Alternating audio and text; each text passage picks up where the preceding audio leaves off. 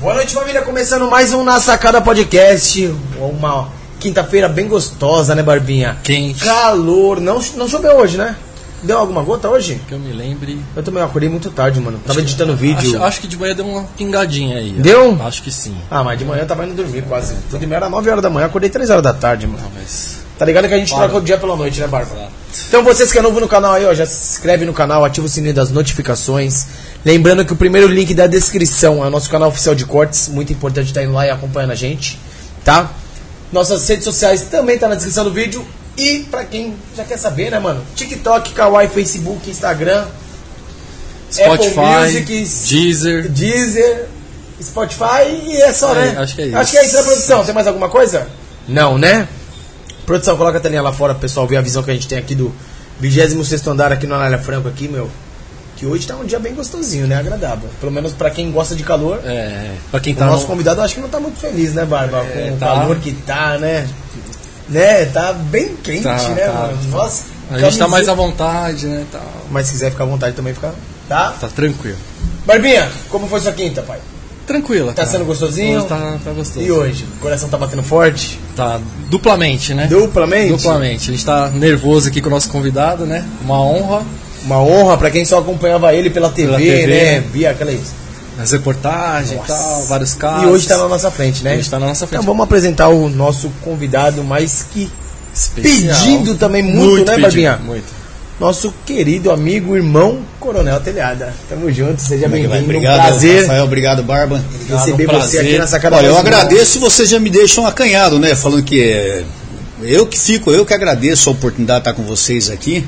Falando que só me viram na televisão e tal. Mas não, a gente toca a vida normalmente. Obrigado pela oportunidade de estar aqui com vocês. Realmente aqui a vista é maravilhosa aqui ver o shopping daqui de cima. Nessa quinta-feira quente. Eu tô à vontade, porque a gente tá acostumado a andar de paletó, gravata, desde moleque por causa da igreja. Acostuma, né? Aí eu uso desde criança por causa da igreja, se eu busco na igreja e tal. Depois na polícia fardado, é túnica, é colete. Você acaba acostumando, né? Acostuma, então na realidade esquenta, mas a gente tá sentindo o mesmo calor, mas eu tô à vontade, tenho certeza. Eu tô vindo da Assembleia também. Sim. Não teria nem como estar no, Mais à vontade. no, no- no figurino, né? De outro jeito, né? Tá certo. Barbinha, antes de mais nada, antes da gente comentar aquela conversa lá, vamos agradecer os patrocinadores? Rapidinho, né? Pode ser? Rapidinho aí, só pra gente conseguir dar uma fortalecida pra quem fortalece a Lógico, gente, né, Barbinha? Dá uma ajuda aí pro pessoal. Primeiramente, agradecer ao Brunão Carnes, o melhor açougue da região, da Zona Leste aqui. Preço justo, qualidade e tradição no mesmo lugar. Mais de 50 anos aí no mercado. Era do vô, passou pro pai, agora é dele, do Brunão Carnes. Negócio de junto. família mesmo. Negócio de É, família. negócio de família. Legal. Mais de 50 anos aí, A ó. picanha vai bem agora, né? Nossa, Porra. gostosinho, né? Aí, Brunão, já, já assa aí, já manda contadinha pra nós aí, aí, ó. Mal passada, por favor. É, Ponto pra menos? Ponto pra menos? Com Telhado? certeza, com certeza. Sangue nos olhos, velho. É. Derrota. Manhattan, melhor salão de cabeleireiro e barbearia do Brasil, localizado no Tatuapé, na rua Azevedo Soares 1653. Aquele ambiente contrari... mais descontraído, né, na verdade. Videogame, porção, cervejinha, massagem, fliperama, tudo que você Unha, precisa. tudo que você precisa. Tem lá, É o né? único lugar que você chega feio e sai bonito, Sai né, Barbinha? bonito. Faz milagre lá. Então é uma, é uma igreja, faz milagre? É Faz tipo milagre. isso, é tipo a congregação, faz milagre. Só fazendo milagre. Manhattan Clinic no mesmo endereço, só que no andar acima temos a Manhattan Clinic, que é a clínica odontológica que cuida do que, Barbão? Da nossa saúde bucal, né? Então você quer colocar uma lente de contato, fazer um clareamento, uma limpeza, colocar um aparelho e tudo mais, deixar seu sorriso o mais perfeito possível, Manhattan Clinic faz, tá bom? Tem os melhores profissionais e para quem não conseguiu pegar o endereço, fica localizado na rua Azevedo Soares, 1653 no bairro do Tatuapé. É isso. Tá bom, família? O QR Code tá aparecendo do lado, do lado direito da tela. E aqui na descrição do vídeo tem um link também para vocês irem lá e fazer o orçamento sem compromisso. É isso. Né, Barbs? MR, os melhores bonés do mercado, melhor custo-benefício, as estampas mais diferenciadas, aquela aba que pode molhar, tomar chuva que não estraga. QR Code aí no cantinho, já chama eles lá, garanto o seu, que o precinho é maroto. É bom, né, mano? Mulher dos meninos é legal. Bom, pessoal, agradecer também ao pessoal da Natural Future. Natural Future, Então, os melhores suplementos, você quer começar a academia, quer focar na sua saúde, quer tomar um whey protein, uma glutamina, BCA, uma vitamina de cabelo, um colágeno para endurecer a pele. Natural Future tem, o mais importante é que eles entregam na porta da sua casa. Então, só entrar no site aí, meu, tá o QR Code do, do lado direito. E aqui na descrição também tá Então é só entrar no site lá, fazer a compra e eles entregam na porta da sua casa. O correio vai lá bater, ó, entrega da Natural. Esquece, aí já começa o treino. Né, Barbies? É isso. Profissionais Bar, o melhor bar de São Paulo, a esquina mais bombada do Tatuapé. Localizado na rua Itapura 926. Lá você vai encontrar bebida original, de qualidade, as melhores porções, os melhores drinks. Lembrando que sexta, sábado e domingo o melhor pagode da região é no Profissionais. E na outra esquina, Rafa? Temos o Santo Copo. É E isso. toda sexta e sábado o melhor sertanejo. Depois vem o DJ tocando de tudo. Um bar bem eclético, né, mano? Toca um sertanejo, forró, funk, pagode, eletrônico. O que vocês quiserem escutar, é só falar com o DJ. O DJ toca, faz o gol de todo mundo. É isso. Atende todos os pedidos. E toda sexta e sábado. E domingo. Ou todo dia, né? Só de segunda que não tem aquela Só- esquina, né, mano? Só de segunda aqui não. Mas de terça a domingo, aquela esquina é a mais bombada do Tatuapé, não tem como. Os melhores. Rua Itapura, número 900, Santo Copo. Exatamente. Skill Telecom, a empresa que vai fazer você economizar. Você que tem uma, na sua empresa aí várias linhas, pode chamar os bravos, vai instalar o PABX, vai ter uma linha só com vários ramais, vai economizar a conta. Precisar de cabeamento estruturado, instalação de alarme, câmera. As melhores soluções tá na Skill. 20 anos de mercado, tem que respeitar, né, papai? Tem que respeitar, né? Como você fala, né, Barbinha? Já viu muita empresa nascer Morrer. morrer, né? E eles estão aí, graças a Deus. Graças a Deus. Então é isso, né, papai? Ah, não, ainda Ah, tem, tem, só tem uma baladinha Tem lá uma pra gente baladinha, divulgar a tarde lá que tá voltando. A melhor balada do Tatuapé tá de volta. Tá de volta. Comecinho de abril a inauguração, a produção vai colocar uma, na telinha aí o vídeo. Produção, já providencia, pede pra eles um outro vídeo, porque tá muito pequeno esse vídeo aí, o pessoal tá reclamando. Tá, então, ó, só pega metade da televisão, mano. Tá Um louco? terço, Um né? quarto, é, um terço. terço. Então a tarde tá, Ó, a tarde tá de volta aí, família. Então você quer ficar por dentro das novidades da grande reinauguração dela. O Instagram tá aparecendo na tela e também aqui embaixo tá o link, né, mano, do Instagram deles aí. Segue lá, quer fechar um camarote, quer fazer uma, uma festa, uma confraternização, tudo mais. A tarde é o melhor ambiente. Uma casa pra 1.600 pessoas, né, Barba? é isso. Tem que respeitar, Mais de né, 30 camarotes. Nossa Caramba, senhora. grande, hein? Grande, Grande. né? Lá no bairro do Tatuapé também. É então o. Tatuapé tá recebendo uma nova casa, um novo conceito. E agora chega de enrolação, né? Que agora, a gente vai parar de falar um sério. pouquinho, né, Barbinha? É isso. E vai deixar o Coronel Telhada falar um pouquinho, né? Exatamente. Estamos aqui pra isso, né, papai? Exato, para conhecer um pouquinho mais sobre a vida dele aqui pessoalmente, né? E fazer as perguntas que os fãs também mandaram, né? A gente vai fazer de tudo, hein? Vamos Hoje- lá. Vamos lá, Telhada? Disposição. Então, obrigado mais uma vez por ter Eu aceitado o convite aí. E Telhada, conta pra gente como foi sua infância, quem era o Telhada na infância. Ah, eu acho que eu tive uma vida como todo rapaz de periferia, uma vida normal, né?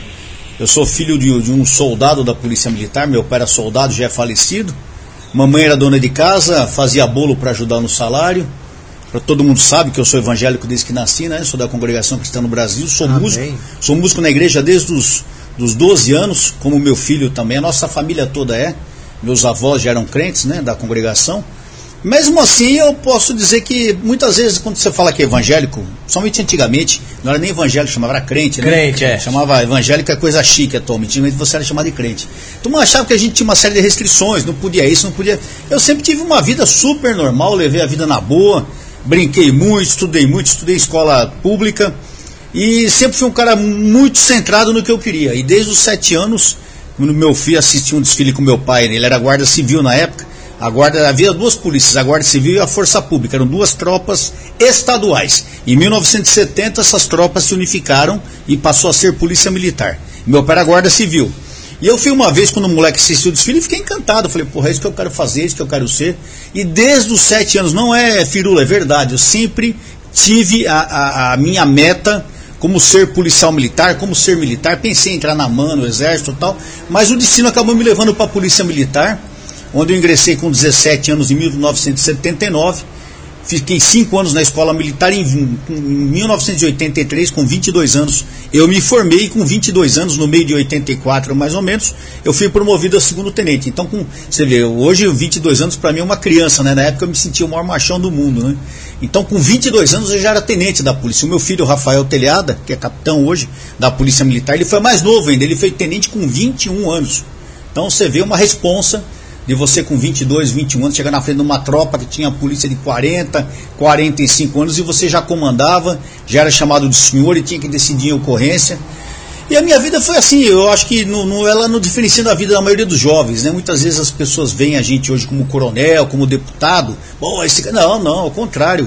O destino levou a trouxe a gente para cá. Eu acho que foi uma preparação de Deus, entendeu? A gente tinha, tinha essa missão e, e eu procuro cumprir essa missão da melhor maneira possível. Mas a minha infância, a minha juventude foi como qualquer outra. Uma juventude pobre, mas honrada, honrada. e eu fiz o melhor para procurar vencer na vida. E naquela época eu acho que o, o pessoal tinha mais. Como, como eu posso dizer? Mais compromisso com a vida, né? Hoje um jovem de 20 anos não, não leva tanto é, a sério, sabe né? que hoje você tem muita distração. Eu acho que quando a gente era jovem, quando a gente era criança, você era focado. A nossa, a nossa distração era brincar na rua. Era o máximo que você fazia. Sair na rua era uma aventura, né? A mãe já enchia o saco, tinha que voltar antes das 7 horas da noite e tudo mais. Hoje, o moleque, eu tenho meus netos aí de 7, 4 anos, a minha neta, meu neto, eles já estão focados no negócio de, de, de telefone, a, a, a, a, amplidão de conhecimentos deles é muito maior, muito porque grande. aquilo cresce um conhecimento muito maior. Então eu acho que a, criança hoje ela perdeu um pouco o foco do, da brincadeira, da, do que ela vai ser na vida. São tantas informações que acaba desfocando um pouco a pessoa. Sim. A nossa geração não, a gente já tinha uma. Eu queria ser médico, eu queria ser um, é, músico, eu queria ser motorista, eu queria ser polícia. Você se focava naquilo de moleque e você seguia aquilo. Essa é a diferença de hoje. E a gente, a esmagadora maioria, estudava em escola pública. Você não tinha escola, eh, perdão, escola do Estado, é, escola pública, você não tinha escola particular como tem hoje. Então a coisa mais difícil era você ter, conhecer alguém, alguém do seu relacionamento, alguém da sua família ou alguém da vila que estudasse numa escola particular, velho. Era todo mundo na escola do governo. E as escolas eram boas escolas, como Sim. são até hoje. É que a gente costuma desprestigiar muito, né? Quem faz Mas, a escola é o aluno exatamente. também, né? Exatamente. E como eu lhe disse, eu sempre estudei em escola pública e entrei na época no Barro Branco sem cursinho com o preparo que eu tinha em escola pública. Então eu acho que, no meu caso, eu posso dizer que a escola pública foi muito boa. Mas também o aluno tinha que se esforçar. E eu estudava muito, eu era bem CDF. Quem não sabe o que é CDF, não sei se, se usa essa gíria hoje em dia, né? Antigamente Antigamente usava, usava muita é. gíria. Acho, que, acho que ainda usa. É, o cara era CDF, né? O cu CDF, de, ferro, porque o cara só é. ficava sentado estudando. Não né? precisava estudar em casa. Não sei se né? usa mais essa gíria, a gente tá ficando ultrapassado, né? É, hoje acho que fala mais nerd, né? É, hoje é nerd, é, né? Nerd, o CDF de antigamente é o nerd. É, nerd, pois é, isso mesmo. Então na escola você era um aluno exemplar na escola? Não digo exemplar, mas sempre fui um bom aluno. Sempre fui muito centrado. Eu tinha que tirar nota acima de 7, eu era tarado por isso, entendeu? Tanto que nós temos um grupinho aqui de alunos, a gente chama de grupo do Genso, grupo escolar Nossa Senhora do Ó. Nós temos nosso grupo de ex-alunos até hoje, da turma de 75, 76, quando acabou o ginásio, né? Nem existe mais, mas naquela época tinha o primário, o ginásio, o colegial. Sim. Então nossa turma tem um, um, WhatsApp que a gente fala até hoje no grupo e a gente fala muito nisso, né? Você tinha que estudar, você tinha que entrar mais que sete e, e, a turma brigava por isso. E eu sempre fui um cara que as meninas até enchiam o saco no grupo, falavam, pô, Paulinho, o pessoal me chama de Paulinho, né? Paulinho era CDF, o Paulinho era estudioso, tal. Mas eu acho que valeu a pena. Graças a Deus, eu acho que valeu a pena, valeu o esforço. Enquanto eu estava no Barro Branco puxando guarda nos finais de semana, fuzil na mão, capacete na cabeça, a garotada da minha época estava namorando, estava passeando eu estava puxando hora dentro de uma guarita. E naquela época muita gente falava, pô, você é trouxa, fica aí se ferrando e tal. Não, valeu a pena, eu não me arrependo de nada que eu fiz. E, e se eu fosse jovem novamente, se eu começasse, pode ter certeza que eu faria tudo novamente não mudaria nada. Ah, comentou aqui, né? Desde os sete anos já sabia que Sim, queria ser já sabia, polícia, né, mano? Isso eu acho que é uma coisa até espiritual, cara, porque desde moleque eu fui fissurado, eu sou fissurado na história da Segunda Guerra Mundial. Não me pergunte por quê. Desde moleque, até hoje eu sou assim. Eu já escrevi livros sobre a história da Segunda Guerra, a participação do Brasil na, na Itália, no combate da Itália. Eu tenho um livro escrito, estou para lançar um outro livro agora por esses meses, eu estou trabalhando nisso. Então eu gosto do assunto e eu tenho aquela fissura por isso. Então eu sempre, né, desde que eu me lembro por gente, eu queria ser o que eu sou hoje, entendeu? Eu queria ser militar, queria ser soldado, queria ser policial e realizei esse sonho, graças a Deus. E quando você decidiu entrar pra polícia, seu pai te apoiou? Não, ao contrário. eu tenho um livro, eu, Davi, eu devia até ter escrito, trazido o livro, né? Nem lembrei de trazer o livro. Nossa, eu, o pessoal me, me eu, Deve o um livro pra gente então. Tô devendo. Não, eu, eu, não gosto de falar, eu acho que é muita petulância você falar de você mesmo, né? Precisando que você tá querendo se mostrar e tal. Mas que vocês estão perguntando, então eu vou falar. Tem um livro que nós escrevemos em, em, em, coautoria com o menino. Eu contava a minha história e ele escrevia, né? O Vinícius, Vinícius Almeida. E eu falo muito nisso. Quando eu fui falar pro meu pai que eu tinha passado na. Eu, meu pai era soldado, trabalhava no trânsito da Polícia Militar. E o dia que saiu o resultado do Barro Branco, que eu vi que eu passei, cheguei em casa quando eu falei pra mamãe, mamãe, nossa, vai contar pro seu pai, achando que é, né? Uma alegria, o cara é soldado, o filho vai ser tenente, que orgulho, né? Então fui eu e meu irmão mais novo, Cláudio, a gente chama ele de Nego. Fui eu e o Nego na, no quartel do meu pai. O Nego hoje é primeiro sargento aposentado da PM, o Cláudio, meu irmão mais novo. E eu lembro que nós chegamos no quartel, tava assim, quartel era uma casa antiga, né? Quando o quartel de polícia normalmente são casas antigas. Tava o sentinela na porta, eu vim falar com o soldado telhada. Ah, telhada, seu filho, tal. Ele já pôs o cabelo. O que foi? Não, pai, vim falar com o senhor tal. Entra, eu entrei no quartel e quando eu entrei, o que aconteceu? Que você... né, meu pai sempre ficava furado, é, né? O que aconteceu? O que vocês querem aqui? Não, pai, eu vim falar para você que eu passei no, na prova do Barro Branco. Nisso, o sargento que estava no alto da escada ouviu. Pô, telhada, você tá ferrado. Vai ter que fazer continência pro seu filho para entrar em casa. Seu filho vai te prender. Começou a zoar meu pai, Sim. quase de quartel. Rapaz, meu pai queimou um óleo, ficou bravo. Me tocou para fora do quartel. Eu e meu irmão, sobe daqui. Vocês vêm aqui para me humilhar. Tal. Aí nós saímos, eu, eu, eu e meu irmão olhamos um pra cara do outro. Não entendemos o que estava acontecendo, né?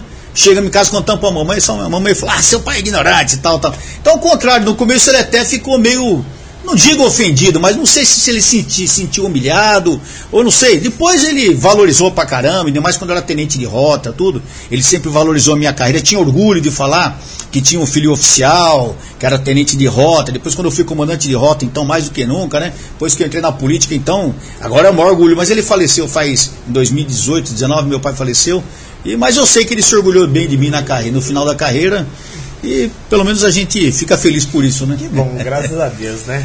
Você vê, e minha família é o seguinte, eu e meu irmão mais novo, nós somos policiais militares, né? Eu sou coronel aposentado, meu irmão é primeiro sargento. Aliás, Aposentado também. Aposentado também. Aposentamos no mesmo ano, uma diferença de dias, né? E o meu outro irmão, o- entre nós dois, o Finho, ele é, ele é, ele é músico. Ele, é, ele tem uma banda de rock.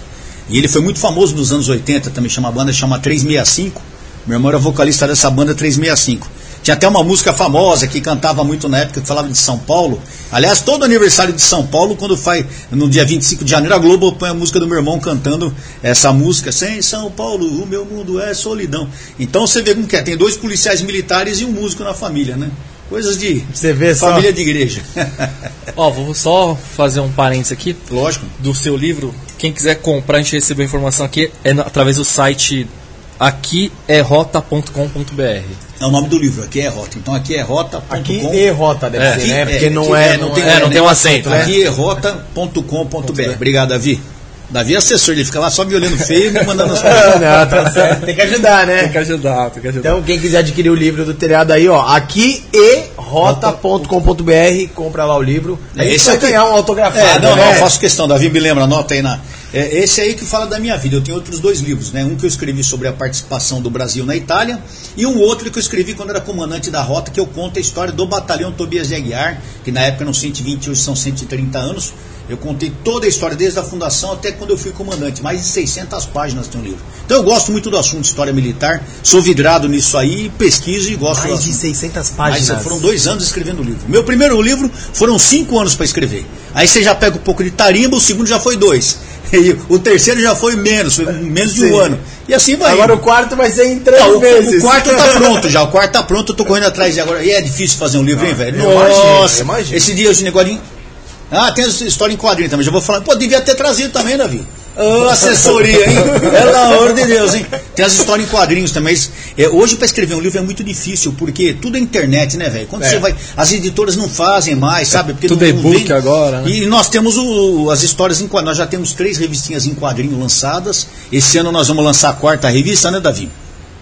E a turma fala, puta que Maria, Coronel Telhado é petulante, escrever. Não é, cara, sabe por quê? Eu, eu, eu acho o seguinte, eu, eu não sou, como eu, não é falsa modéstia, mas eu não sou melhor que ninguém. Hoje eu sou um homem de 60 anos, que tem uma história, graças a Deus, uma história conhecida, fui comandante da rota, fui polícia de rota, polícia de tático móvel, tem uma história e as pessoas se interessam por isso.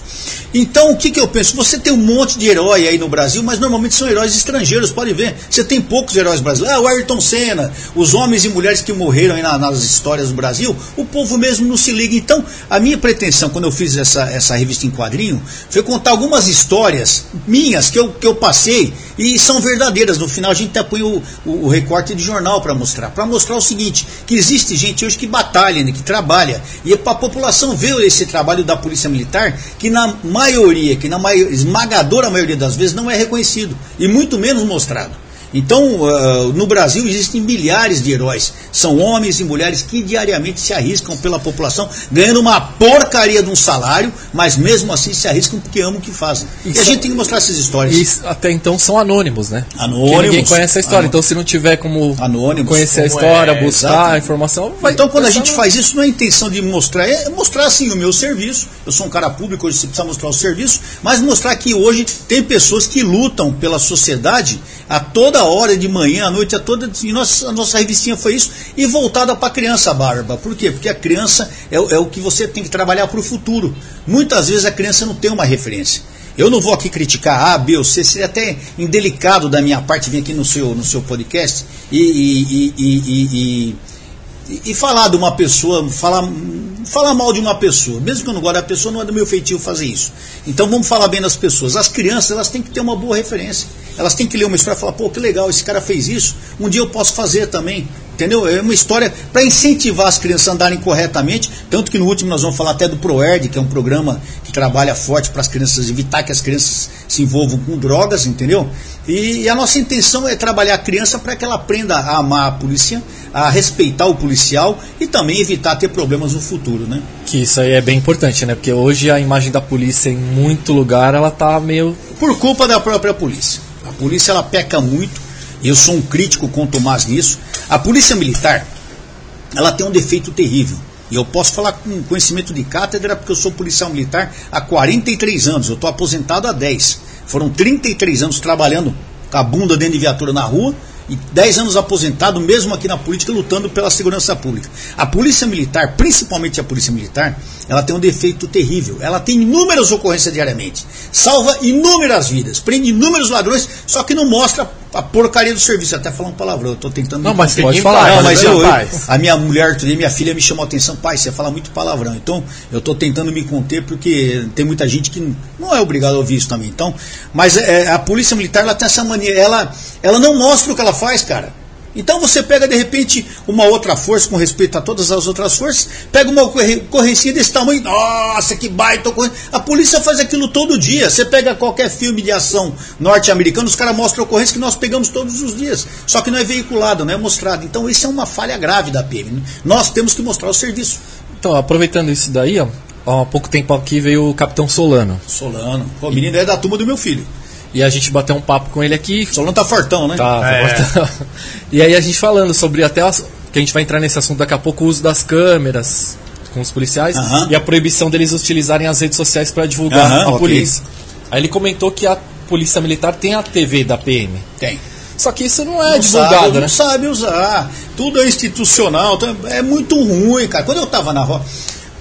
Eu acho que um dos motivos de eu ter o nome que eu tenho, não sei como é que está o nosso tempo, vocês me controlam. Não, não, em paz. Quando eu era tenente, quando eu era tenente, eu, uma coisa que eu ficava, eu vou falar uma palavra, me perdoe, que eu ficava puto, puto, era o seguinte, era a gente pegar uma ocorrência, trocar tiro com ladrão, fazer um flagrante, perder um puta de um tempão no distrito. Aí no outro dia você ia lá no Notícias Populares, que era o top na época, o jornal era top, o jornal era os prêmios que sai sangue, Notícias Populares. Porra, que, bicho, que puta jornal, cara. Aquilo vendia que nem água, cara.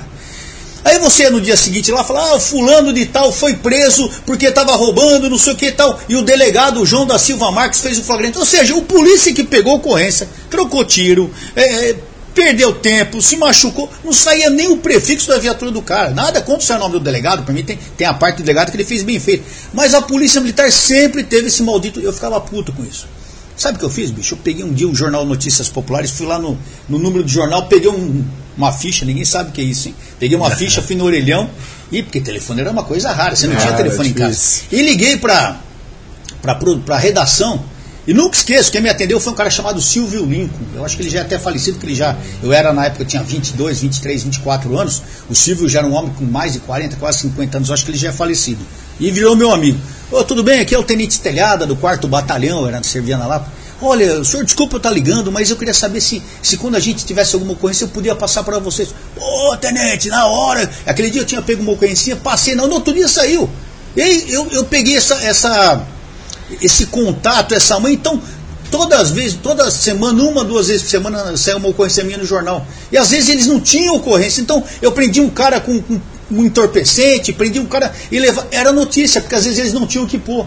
Isso já foi divulgando muito melhor. Então, é, o telhado emitido. Te... Meu, a merda, vai fazer, vai trabalhar, mostra o seu serviço, bicho. E eu aprendi isso como tenente. Na rota eu fiz muito isso. Na rota eu não sei, vocês devem lembrar quando eu comandava. Tanto que meu nome é muito ligado à rota até hoje. Eu faço questão de, de, ser ainda. Aliás, devia ter trazido um botão para eles. Fico devendo mais um botão para vocês. Legal. Davi, você tá me assessorando mal, cara. Tá, a conta falha, anota. Lembra que a gente e, e ele não tá anotando. Ele, é, tá ele não tá não, anotando. Mas o nosso diretor ali tá anotando tudo. Diretor, anota aí. E, e na rota eu fazia muito isso. Eu trabalhava forte contra o crime, mas ao contrário do que muita gente pensa, eu não tenho medo da imprensa. Eu tenho imprensa como aliada. Tem muito cara na imprensa safado? Tem. Como todo lugar tem. Tem imprensa marrom? Tem, que só quer falar mal da polícia. Mas tem muito cara na imprensa que é pedra 90, bicho. É um cara batuta, é um cara que trabalha. E eu sou amigo desses caras. E quando na rota eu comandava, meu, era quase todo dia no jornal. Era do Atena quase todo dia, era na Record todo dia. Meu filho tem muito dessa, dessa linha minha também. Então, isso aí, além de divulgar o serviço nosso, mostra o serviço da polícia que a população faz questão de ver. Entendeu? O Solano que você falou, o Solano é um menino é da turma do meu filho. O pai do Solano foi sargento de rota, é delegado de polícia Delegado. civil hoje. O Solano é um menino maravilhoso, trabalhador, que eu tenho grande estima por ele. Então ele também tem essa linha também de trabalhar forte, tanto que está sendo censurado na polícia por causa disso. Porque a polícia militar, ao invés de investir nesses oficiais e praças que têm a manha de fazer isso, de conversar com a imprensa, de, em vez de aproveitar essa turma e levantar o nome da polícia, não. Eles querem baixar a cabeça de todo mundo, eles nivelam por baixo, cara. Então esse pessoal que acaba se destacando, eles cortam a cabeça, transfere, tira da rua e fizeram essa porcaria dessa proibição do cara. O policial militar, ele arrisca a vida dele na rua, mas ele não pode pôr a foto dele fardado no, no, no, no, no Instagram, no Facebook, porque ele tá. Pô, ah, merda, né, meu irmão? Olha a cabeça de jirico, cabeça de ervilha, cara. Isso irrita muito a gente. Por quê? Quem perde? Não é o policial militar. Quem perde é a polícia. Quem perde é a população. Quem ganha com isso? O crime que todo dia está aparecendo, brother. Entendeu? Então é falta de, de, um pouco de encéfalo, né, bicho? Porque a molecada, molecada vê lá os na quebrada, lá os caras, pô, dinheiro, gastando. Exatamente. Eu quero né? ser esse cara. Exatamente, você falou tudo, Barba. Exatamente. O, o, o, o, jovem tem que ter uma referência. E a referência dele é quem ele mais vê. Se ele não vê a polícia trabalhando, quando vê o jornal metendo pau, a imprensa metendo pau, ele fala, você policial pra quê? Pra ser que nem esses caras aí que fica só fazendo cagada? Não.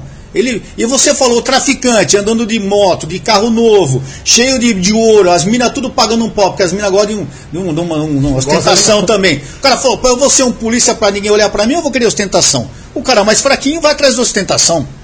Vai pagar caro por isso. Vai. Mas nós temos nossa parcela de culpa. A polícia tem sua parcela de culpa muito grande quanto a isso. Culpa da polícia militar, que o nosso serviço não é mais divulgado. O que, que o senhor sugeriria para melhorar essa imagem da polícia? Bom, primeiro, mais culhão, né, irmão? Eu acho que a polícia não tem culhão, tem medo de fazer as coisas. É muito serviçal, entendeu? O fato de ser militar não quer dizer que eu tenho que ficar de quatro para todo mundo. A hierarquia, a disciplina não tem nada a ver com submissão.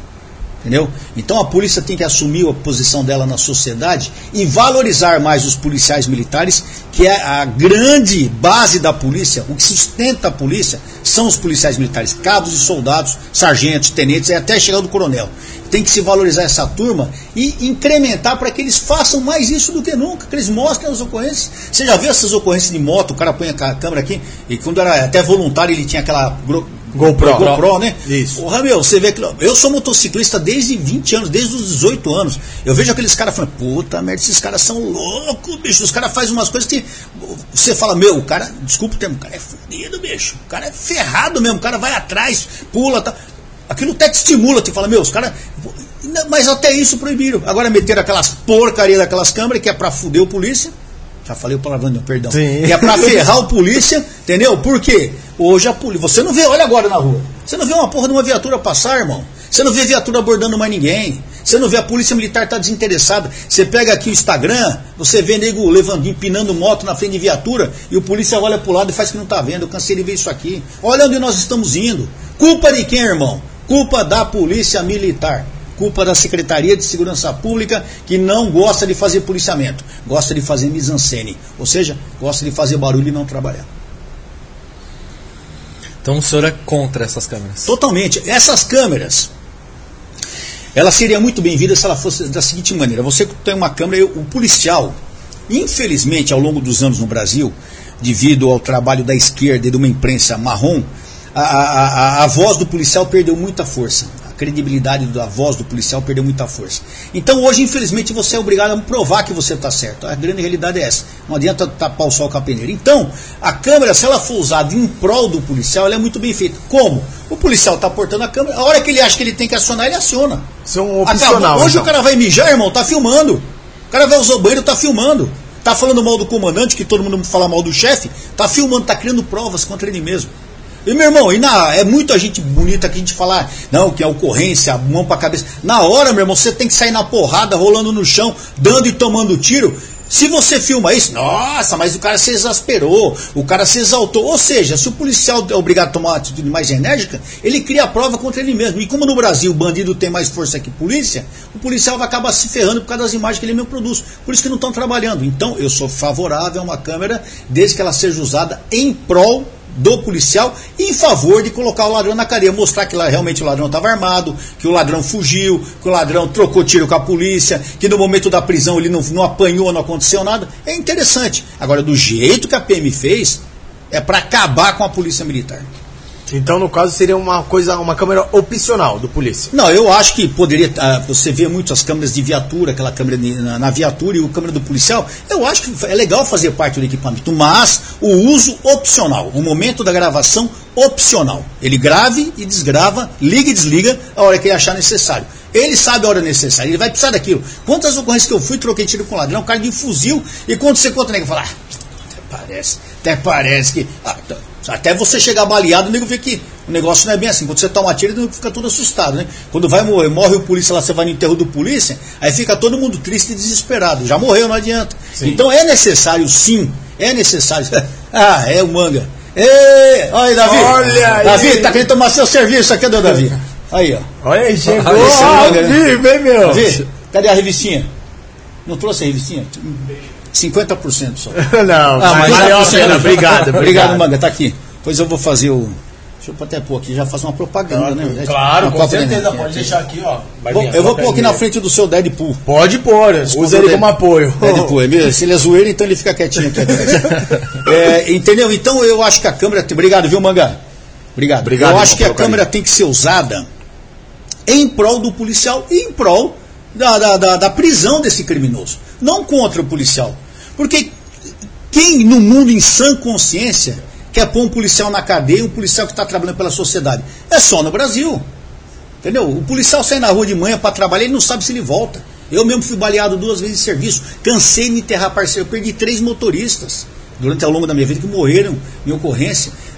Morreram em ocorrência. ocorrência. Então, eu pergunto para você, como é que pode uma sociedade, uma imprensa que nem a nossa, desvalorizar a polícia desse jeito? E depois, agora você vê, liga hoje em qualquer telejornal, você vai ver os caras estão começando a dar tudo na chapa quente. Tudo desesperado porque tá morrendo gente pra caramba. Você não pode sair com celular. As mulheres não podem sair mais na rua hoje. Qualquer jovem que sai na rua hoje é roubada de imediato. Corrente, brinco, arranca a orelha da menina, É. é, é, é, celular. Você não pode mais ter nada. Meu irmão, nós estamos trancados dentro de casa. Culpa. de- é, já está saindo esse maldito, graças a Deus. Amém. Graças a Deus. Amém. Olha, esse cara acabou com o Estado, eu- acabou eu com a vi polícia. um vídeo que tá viralizando aí na- na internet, eu não sei quando foi a ocorrência, né? Mas do motoqueiro vinha assaltar uma senhora, ela foi tentar reagir assim, o cara jogou ela no chão, Sai arrastando. entendeu? Jogou ela no chão, ela ficou lá e, meu, E outra, meu irmão, eu tava até falando com o Rafael outro dia, o ladrão hoje, ele já chega dando tiro de aviso. Ele tá, os caras estão tão cagando pra lei que ele já chega tirando pra cima pra intimidar a vítima.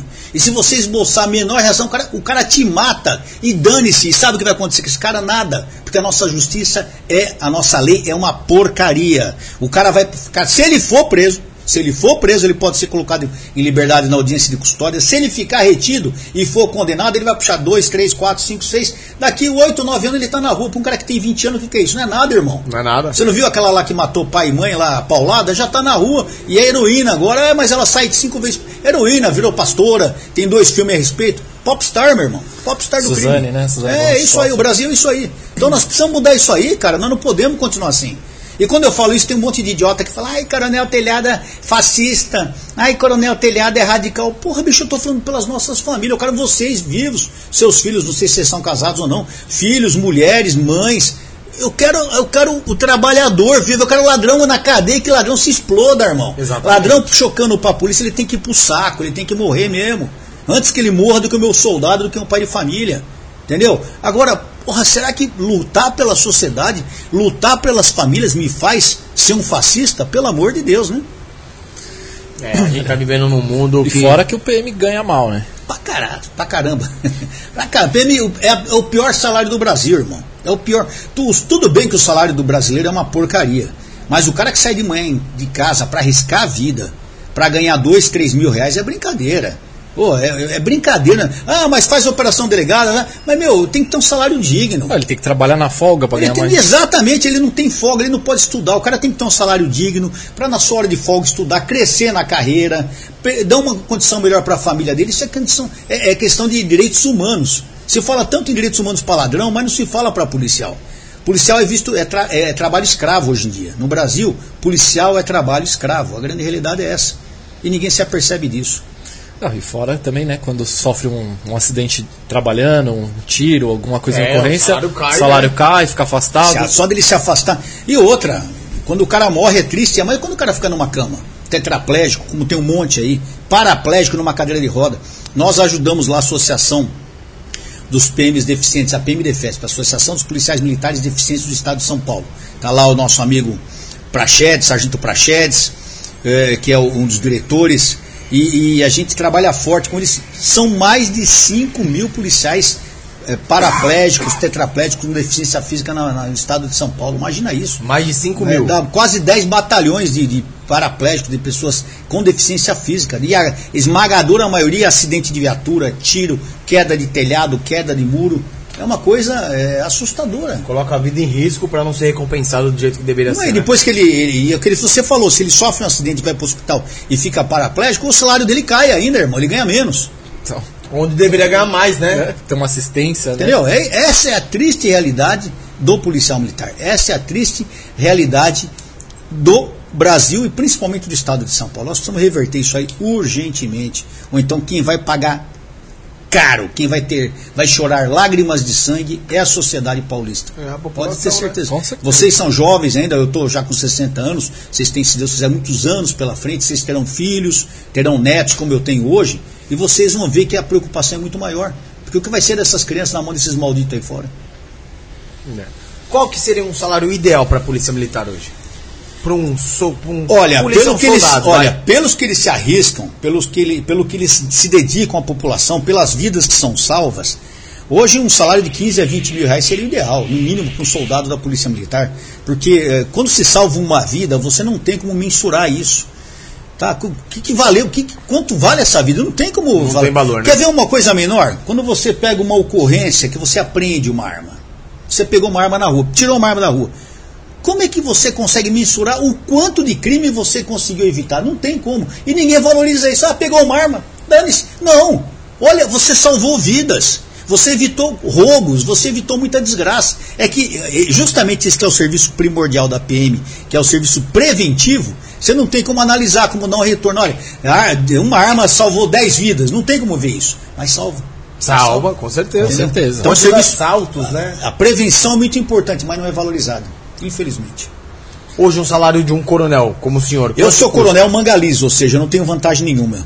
É, tem coronéis que ganham 30 mil, 40 mil reais, alguns que ganham mais de 50, mas que tem uma série de, de, de vantagens, ao principalmente os coronéis mais antigos, ao longo da carreira. Só que nós temos hoje no estado de São Paulo o redutor, o teto, o teto constitucional. No estado de São Paulo, principalmente no executivo, nenhum cidadão que trabalha no executivo pode ganhar mais que o governador. O salário do governador é 20, quase 22 mil, 22 mil reais e pouco. Então vamos supor, o cara ganha 50 mil. Na realidade, ele vai passar para 22. E dentro desses 22 vem o abatimento do imposto de renda e outras coisas. No final ele ganha 17 e 18, na realidade. Eu sou mangaliza, eu não tenho nada. Eu não tenho nada incorporado. O meu salário bruto está na faixa de 17 e 18. O meu salário líquido que eu tiro dá 12 mil reais. O salário de um coronel com 43 anos de serviço, que comandou um batalhão de área, comandou a rota, tem inúmeras ocorrências, muitos serviços prestados, é de 12 mil reais. Isso você é um salário bom. Eu sou um cara modesto, eu acho um bom salário, não posso reclamar. Mas se você for comparar com outras profissões e pelo que você fez pro Estado, é uma merda no É salário. uma merda, com Uma certeza. merda no salário. Vai me desculpar, é um salário irrisório. Mas se o meu é uma porcaria, imagina o soldado que ganha 3 mil reais. Não, É eu ia falar isso, esse valor aí tinha que ser para um soldado. No mínimo, que Exatamente. tá começando. Que tá começando. Porque é aquilo que a gente já comentou aqui outras vezes. Um policial ele não pode morar em qualquer lugar. É, Não pode, hoje é. não pode. Antigamente a gente anda fardado, hoje nem fardado o cara pode andar, ele tem que pagar o ônibus. A gente andava fardado, chegava no ônibus, você arrancava todo mundo pra fora do ônibus. Tinha briga do ônibus, você trava os caras na porrada dentro do ônibus, tava pela ordem. Hoje, se o cara sair fardado de casa, é capaz de ele ser morto. Ele não pode pendurar a farda dele no varal do quintal. Eles escondem até isso. A grande realidade é essa, a polícia hoje está sendo perseguida pelo crime e todo mundo faz vista grossa pra isso, todo mundo acha bonito isso, né? Aí o cara ganha. Quem foi que veio aqui e falou que foi na Coab? E aí um cara, vem cá, vem cá, vem cá. E era um polícia militar. Solano. Não. Não, não foi o Solano, Não, foi não. Solano, não. Falou que era um polícia militar que morava na Coab. É. Eles foram lá pra prender um cara lá, um traficante. E ele falou, mano, eu não posso colocar minha farda no varal, eu tenho que colocar eu- atrás da geladeira. Eu já tive o desprazer de prender vizinho, de prender colega de escola, matar cara que era meu vizinho. Pô, é, aí fica, ô Paulinho, aí foi, matou o fulano aqui, que era amigo quando era criança. Pô, a gente mora na vila. Hoje eu, eu não moro mais na vila, mas minha mãe mora até hoje lá. Então você, você tem o desprazer de prender alguns colegas, ex-colegas de infância, ah, conhecidos, né? Isso é muito ruim. Você imagina o cara que mora numa, numa, numa favela, mora numa coab, com todo respeito às pessoas que estão lá, que a gente sabe do grau de violência, esse cara sofre muito mais e ele não tem condição de se expor. Porque quando ele sai, a família dele fica sozinha, né? É complicado. Ó, e mandaram uma pergunta aqui, ô Manda. Telhada. Por que o salário do senhor não aparece no portal Transparência? Lógico que aparece, é que o retardado não sabe ver. Ô retardado, aprende a ver. Eu sei quem é até que mandou essas porra aí. Já quer me criar, "Ai, o salário dele tá escondido. Bando de retardado. É o seguinte, vai, aprende a procurar. Você tem que entrar no portal Transparência, colar, procurar direitinho. Tá lá no. Nem pode, se o portal é transparência, como é que não vai ter meu Exato, salário lá? né? Porra! Pensa, né, gente? Faz uma pergunta inteligente, pelo amor de Deus. Se o salário é de transparência, eu sou funcionário público, o salário tem lá. O débil mental que está perguntando, todo podcast que eu vejo, esse débil mental pergunta isso. Para dar, ai, o salário do coronel tá escondido, ele é mentiroso, ele falou que ganha X, ele ganha Y. Porra, os caras são muito burros, mano. Aí, próximo. Não, você é. Não, o cara é idiota, é, sabe? Em vez de fazer pergunta inteligente, vem com uma pergunta babaca dessa aí, mano. Porra, a gente tá aqui desenvolvendo assunto, falando de polícia, o cara já vem numa de que eu tô escondendo o salário. Porra, a minha vida é um livro aberto, irmão. Por isso que eu subo, subo em cima da mesa e mando todo mundo pra aquele lugar Tá pra não certo, esconder. tá certo. Aí tem um bando de idiota que fica falando mentira. Aliás, a internet é um fosso disso, né? É. Que fala um monte de. Aí, tá aqui, Davi. Dá, quer? Entra aqui, Davi. Esse é o Davi, gente. Não fica na frente da cama que você é um cara bonito. Tá aqui, ó. Portal da transparência, digitei só Paulo Adriano. Só Paulo Adriano aqui. Aí Mostra aí, Davi. alguns, aí a gente acha o senhor aqui. Eu não sei ver essa Então, pessoal é que senhor. pode entrar lá no portal Transparência que vai estar lá sim. Cadê? Paulo Adriano. Paulo Adriano Nascimento é um monte, hein? É, tem que Nossa. ser o Lopes. Eu, acho, eu vi agora há pouco. Vamos. Tem um monte de Paulo Adriano. Eu não sabia que eu tinha tanto xará assim, não. Procurar pra cima, mostra, por favor. Então é só procurar, velho. Outro dia fizeram a mesma pergunta. Como eu não entro nisso aí? Aqui, ó. Aqui. Paulo Adriano Lopes. Aqui, ô, ô tapado. Mostra aí, olha pra vocês verem. Aqui aí. Paulo Adriano Lopes, sem telhado, só tem um na polícia. Tá aí. Você vê? Os caras não sabem pesquisar, brother. Então ele fica falando que. Exato, aí Ah, depois é, é. Dá pra ver aí, Gu? Dá pra ver, filho? Mostra aí. tá mostrando ao vivo, hein, meu? Ao vivo pra vocês aí, ó. Consegue aí? Aqui tem que ser sincero É, e mostra, verdadeiro. a co- mata, o- como é? mata a cobra e mostra o pau, se é que me entende, né? é isso aí. Deu? Foi? Deu aí? Aê! Aê, ô Patá, pensa antes de falar. Então, Vai, mostrar ao próximo. vivo aí pra vocês.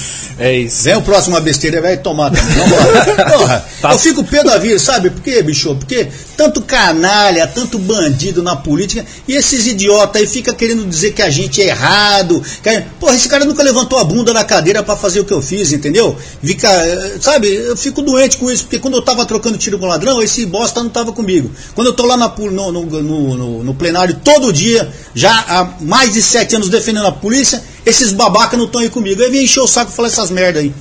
Não enche o saco. Próximo.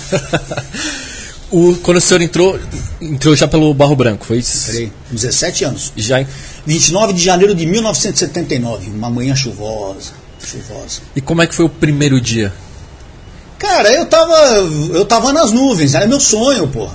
Era meu sonho. Eu entrei na academia de Polícia Militar do Barro Branco. Sou filho de soldado, pô, eu fudidão lá da freguesia do A freguesia do era mato na época, bicho. Então quando eu entrei lá, eu, eu não acreditava que eu tinha. Eu entrei, eu tava morrendo de medo, porque primeiro você é bicho, tem os veteranos, você fica né, assustado, então, não sabia nada. E no primeiro eles ensinam você a fazer posição de sentido, descansar, marchar, fazer continência, como é que você se apresenta. Você começa do, do, do zero, do básico, né? Então o primeiro dia para mim foi. Tanto que eu lembro até hoje, né? Camiseta branca, a gente chama de bichoforme, né? Que é o uniforme do bicho. Camiseta branca, calça jeans, sapato preto. Velho, então aí você começa a aprender a coisa que você quis fazer a vida toda, né? Marchar, ouvir a banda, coisa que a gente que é milico, quem é milico e não gosta de banda não é milico, né, velho? Ouvir a banda tocar e você aprender a marchar, bumbo no pé direito, como é que você fala com o tenente? Como é que você fala com o capitão? Como é que você trata? Foi o primeiro dia, na realidade, você só fica aprendendo o básico, né? Essa é a primeira semana, praticamente, é o básico. Uma coisa que eu não esqueço do primeiro dia foi que depois que nós aprendemos lá, os caras, vamos dar uma corrida, vamos fazer educação física. Puta que. Pusemos uniforme de educação física, vamos sair, pelotão, sair correndo. Meu, aquele dia eu achei que ia pro saco, cara. Eu não estava acostumado a correr daquele. Gente que um menino de 17, naquela época não tinha academia, não tinha, não tinha piscina, não tinha nada. Não tinha. Hoje academia em qualquer bairro tem, naquela época não tinha. O meu, o meu treinamento físico era correr atrás de ônibus, era office boy, cara. Era correr atrás de ônibus para embarcar no ônibus. Aí o tenente, vamos correr, depois o pelotão falou, descemos correndo lá, meu. Eu, eu, eu achei que ia morrer. Eu respirava e o ar não vinha. Aí depois, para, paga 10 e paga mais. Falei, os caras vão me matar aqui, né? Eu vou pedir. Será que eu vou aguentar? Eu falei, ai meu Deus, será que eu vou aguentar isso aqui? Aguentei o primeiro dia, aguento o segundo, aguento o terceiro, aguento um ano, dois, três. São 43 anos já. Saudade, velho. O primeiro dia, para quem. Sabe o que é? Quando você quer fazer uma coisa. E quando você consegue, velho, é deslumbrante, bicho. É deslumbrante, cara. Então, é, eu gostaria que todo mundo sentisse o que eu senti, quando da realização, falar, poxa, eu consegui. Eu, eu, acho que o, o, primeiro dia foi mais marcante do que o último dia. Formatura, fardado, uniforme de gala, recebendo a espada da minha mãe, baile depois à noite no, no Juventus, na época, que era um dos clubes mais chiques de São Paulo. Então é, é emocionante, mas o primeiro dia, aquele, aquela quebra de paradigma, aquele contato, aquele choque cultural é, é maravilhoso, cara, é maravilhoso. Quando você saiu do Barro Branco, você tava, você se sentia preparado já pra ir pra sua já? Mó cagaço, bicho. Na minha época de Barro Branco, eles valorizavam muito o militarismo. Eu entrei na, na, no regime militar. A parte policial era muito pouca. Então, quando eu saí do Barro Branco, eu quase não tinha estagiado. Eu tinha estagiado. Eu lembro que eu estagiei duas ou três vezes em viatura. Duas vezes em viatura. Duas, duas vezes em viatura de tático móvel, uma do 18 lá na freguesia do O, outra no quarto, no quarto batalhão Caranalapa, dois dias só, em cinco anos.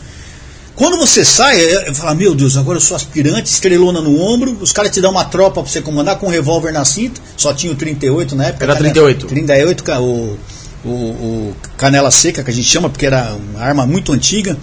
E de repente, você aí que vem, você tem que conhecer bons policiais que tenham paciência para te ensinar quando você vai estagiar, você estagia com um tenente mais antigo, mas normalmente a gente não aprende com os tenentes mais antigos, a gente aprende com a tropa.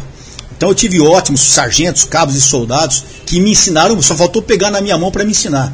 Um do que eu não esqueço, o cabo Cláudio, falecido, já o Claudião, lá no quarto batalhão, me ensinou muito. Sargento Paiva, lá em Guaratinguetá, eu fui servir no Vale do Paraíba. Eu saí da academia, eu fui servir no Vale do Paraíba, 23 batalhão de polícia militar do interior, lá em Lorena. Fiquei um ano lá, voltei tenente já pro quarto batalhão. O sargento Paiva lá, o sargento Sebastião, cabo Cláudio aqui em São Paulo, soldado Bosco, sargento Everaldo, os Bosco, Everaldo e o Claudião já são falecidos. O pai eu acho que ele está vivo, ele está bem, trabalha lá em Guaratinguetá. Então, velho, eu tive ótimas pessoas que me ensinaram, me ajudaram. E eu falei da gente ter vontade de fazer as coisas e querer aprender, né, meu irmão? Claro. E, e gostar. Eu acho que patrulheiro tem que gostar. Eu adoro, eu amei ser patrulheiro minha vida toda. Eu fui 33 anos patrulheiro, trabalhando na rua. Quando eu estava fora da rua, eu estava de castigo. Eu tinha matado alguém, ou tinha respondido para alguém, alguma coisa eu tinha feito. Mas até hoje, se falasse, pô, vamos descer daqui, vamos sentar numa viatura e sair patrulhando, porra, bicho, é, é, agora, é agora. Eu tenho uma saudade disso que você não queria saber. De pôr minha farda, pôr a boina. E, e, sentar na viatura e sair dando mão pra cabeça, abordando, puta, vira. Olha, cara, é uma não, delícia, é maravilhoso. Gostoso, deve ser. Deve é, pra quem gosta, eu posso falar, é uma delícia. A pessoa tem que gostar, né? Com certeza. Tem gente que se caga de medo. Tinha cara que se falasse que ia comandar. Na minha época, eu não sei se vocês vão perguntar isso. Mas quando eu fui comandar a rota, foi muito interessante, porque era uma coisa impossível eu comandar a rota. E vou dizer por que impossível. Porque eu sou, eu era o pior perfil de oficial que tinha na Polícia Militar. Primeiro, biqueiro. Eu fiz bico minha vida toda, eu trabalhava na hora de folga. Eu não bebo cachaça, eu não, não, não, fico na gandaia, eu ia trabalhar na hora de folga, eu sempre trabalhei na hora de folga. Graças a Deus, as coisas que eu conquistei, minha casa, meus carros, foi tudo fazendo bico. É lógico eu devo isso à Polícia Militar, pelo Claro. amor, não estou falando mal da PM. Mas eu fiz bico, eu fiz 15 anos segurança do Gugu Liberato, cara. Viajei o Brasil todo, eu e minha tropa, muitos colegas que trabalharam comigo, graças a Deus, foi a nossa liberdade financeira. Então eu era biqueiro. Não presta, oficial biqueiro não presta. Matava bandido, não presta, oficial matador não presta. Amigo da tropa, ah, o cara é paizão de tropa, não presta. Então, eu tinha o pior perfil dentro da polícia militar. E eu, quando eu era ter, capitão, eu tentei voltar pra rota e não deixaram. O comandante falou, telhado, eu não quero você aqui. Você é o perfil de oficial que eu não quero ver nem perto. E senhor, comandante, foi sincero pelo menos. Claro. Não fiquei bravo com ele. Falei, coronel, muito obrigado, ele é falecido já. Não vou citar o nome dele porque é falecido, até em Sim. respeito a ele. Não tenho nada contra ele. Obrigado, comandante, pela sua sinceridade. Eu acho que tem que ser assim, papo reto. Papo reto, papo de rota, olho no olho. Não fiquei com bronca dele. Tem esses idiotas que ficam, mas é que não tem hombridade também. Você tem que aprender a ouvir.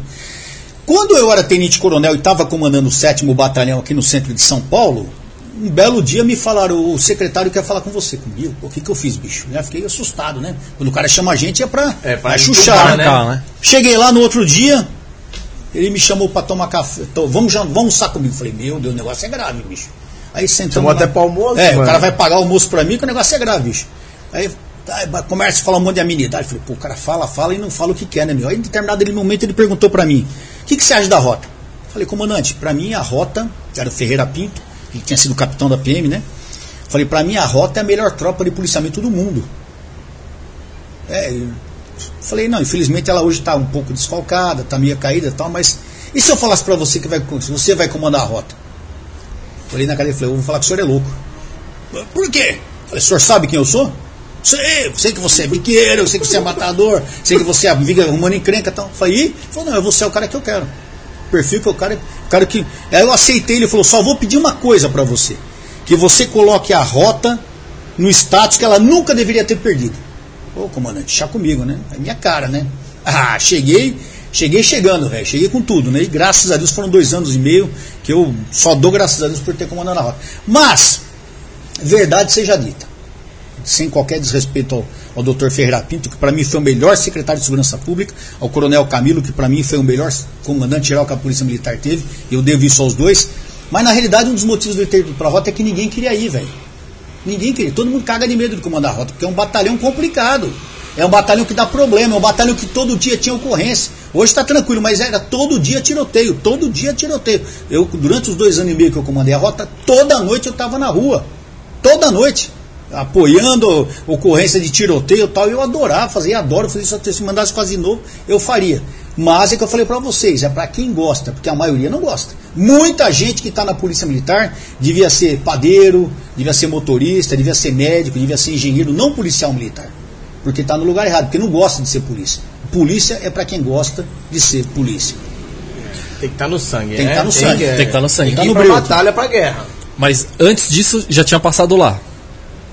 Eu fui tenente de rota de junho de 1986. O Rafael nem tinha nascido, meu filho, ele nasceu em setembro. De junho de 1986 até abril de 1992. E foram praticamente nesse meio tempo eu também estive no GAT, sou um dos fundadores do GAT, Grupamento de Ações Táticas Especiais, mas eu fui segundo e primeiro tenente na rota. Então, comandei pelotão de rota, participei de inúmeras ocorrências, tem uma boa, uma boa experiência de patrulheiro. E como é que foi esse, essa volta, né? Você saiu de lá e aí volta. Cara, eu assim. voltei depois de 17 anos. E tinha gente que. Tinha alguns colegas ainda que tinham servido comigo. Bom, primeiro que eu lhe disse, Barba, eu não tinha. É, para mim era. é, eu aprendi uma coisa na minha vida, que não existe a palavra impossível, né? Nunca, essa palavra jamais não existe no nosso vocabulário. Eu aprendi nesse momento.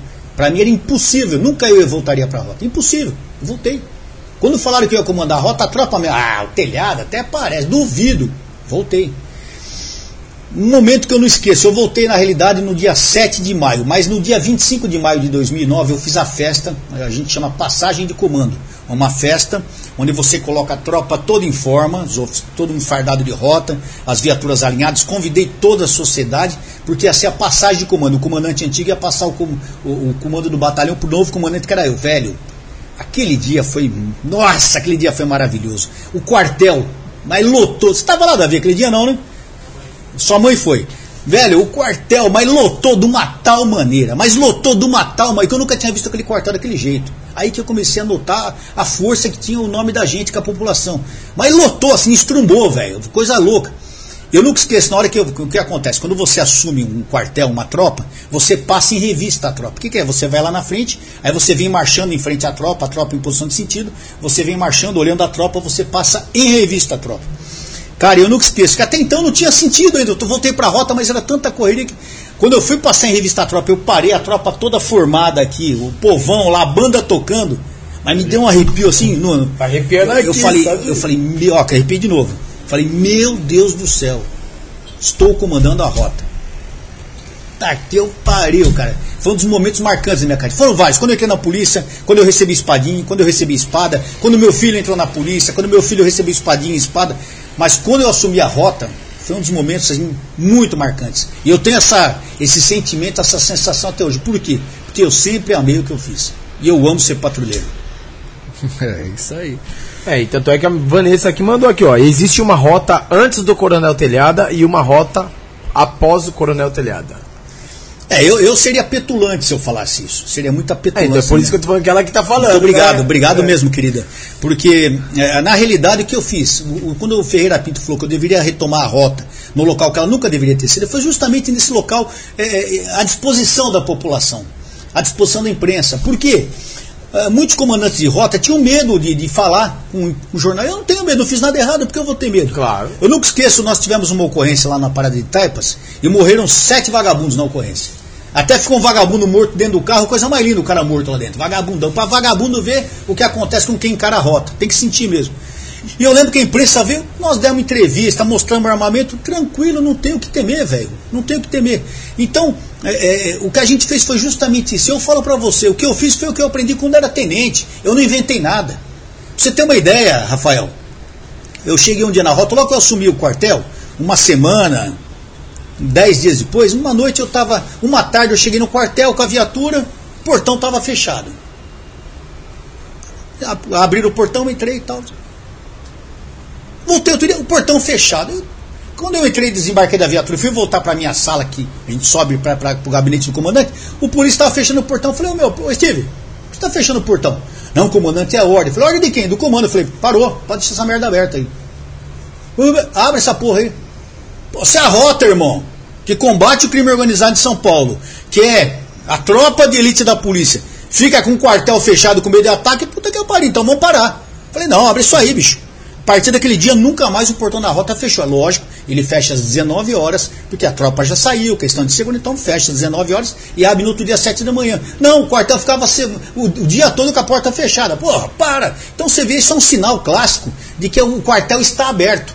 No, no meu comando de rota, chegasse quem chegasse a hora que fosse, menos à noite, lógico, até no horário expediente das 9 às 18 horas, eu queria conhecer o quartel. Pois não, pode entrar ali, encaminhava para o setor de relações públicas, para o P5, o fulano, o sargento, o cabo, o soldado, por favor, acompanhe o senhor, ele quer conhecer o quartel. Levava, mostrava o quartel, mostrava o túnel, não tinha horário reservado, qualquer hora, final de semana, de segunda a segunda. Nós recebíamos quem? Por quê? Porque o quartel é do povo. A polícia trabalha para o povo.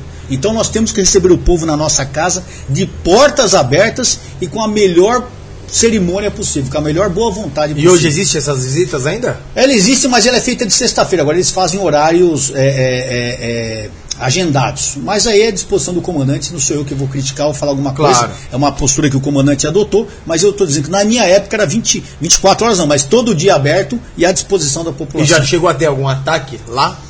Teve quando eu fui baleado, teve um idiota lá que tentou tacar um coquetel molotov, molotov lá no quartel, mas eu não participei, foi um sargento que acabou tendo essa ocorrência. Não sei porque esse cara fez isso, devia estar louco na pedra, né? Noia total, né? E acabou pagando com a vida isso aí. Mas o quartel, o quartel, Rafael, esse quartel tem 130 anos. Então ele participou de várias revoluções, Revolução de 30, Revolução de 32. Eu não sei se vocês sabem, eu não sei se os nossos colegas que estão acompanhando sabem, em 1924 nós tivemos uma revolução muito grande aqui em São Paulo. Foi a primeira vez que a, primeira e única vez que a cidade de São Paulo foi bombardeada bombardeada por ar- artilharia, que, que é canhão, e por aviação inimiga. Foi a única vez. Morreram mais de duas mil pessoas naquelas, naqueles dias. Foram 25 a 20, foram 23 dias de guerra só de revolução. Morreram mais de duas mil pessoas. As pessoas eram enterradas nos jardins das casas. Muita gente não conhece essa história.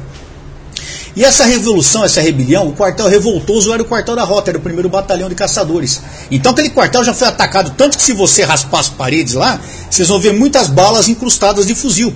Do lado tem uma chaminé, que dependendo do ângulo que você olhar, você vê que está faltando um pedaço da chaminé, que foi uma bala de canhão que arrancou. Porque eles atiraram, tinha um quartel no Parque Dom Pedro, que era o quartel federal, eles atacavam a rota, o primeiro batalhão, com balas de canhão, porque era o quartel revoltoso. E eles usavam aquela caixa, aquela caixa d'água, aquela chaminé, como referência. E às vezes acertavam a, a chaminé também. Então o quartel foi atacado várias vezes ao longo da história, mas como rota, nunca.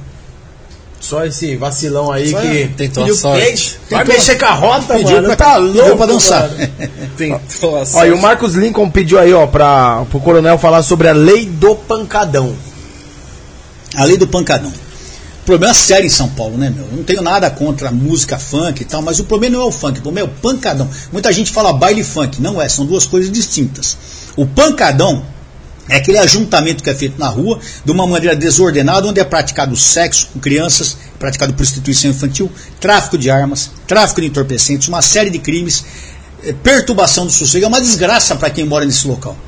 E junto com o Coronel Camilo, nós fizemos uma lei que hoje é a Lei 16049, chamada Lei do Pancadão, que permite à Polícia Militar tomar atitudes de apreender carros, inclusive junto com a Prefeitura fechar estabelecimentos, porque antigamente a polícia não tinha como agir. A polícia chegava no local de pancadão, não tinha o que fazer, não tinha lei que amparava. Hoje tem a Lei 16049 que ampara o policial militar para tomar atitudes. Então é uma lei que nós fizemos pensando na população e sabendo que nós temos que dar instrumentos para a polícia poder agir. Então hoje a Polícia Militar tem um instrumento para agir contra os pancadões, que é justamente essa lei 16049. Mas no geral a nossa justiça continua fraca, porque muitas vezes você pega o cara com armamento, pega o cara no tráfico, leva para o distrito, o cara é preso em flagrante, autuado em flagrante, mas no dia seguinte a maldita audiência de custódia coloca o cara na rua novamente. Mas existe essa lei, essa lei de nossa autoria, com autoria com o deputado Coronel Camilo.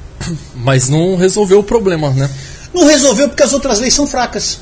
Porque se você prende hoje 10 pessoas num pancadão, você leva para o distrito na mesma noite eles estão na rua, o delegado não tem nem como segurar. Porque a lei que nós fizemos, você permite apreensão do carro, apreensão de equipamento. Só que a lei para prender mesmo você tem que pegar no flagrante. E para pegar no flagrante no meio do povo é difícil.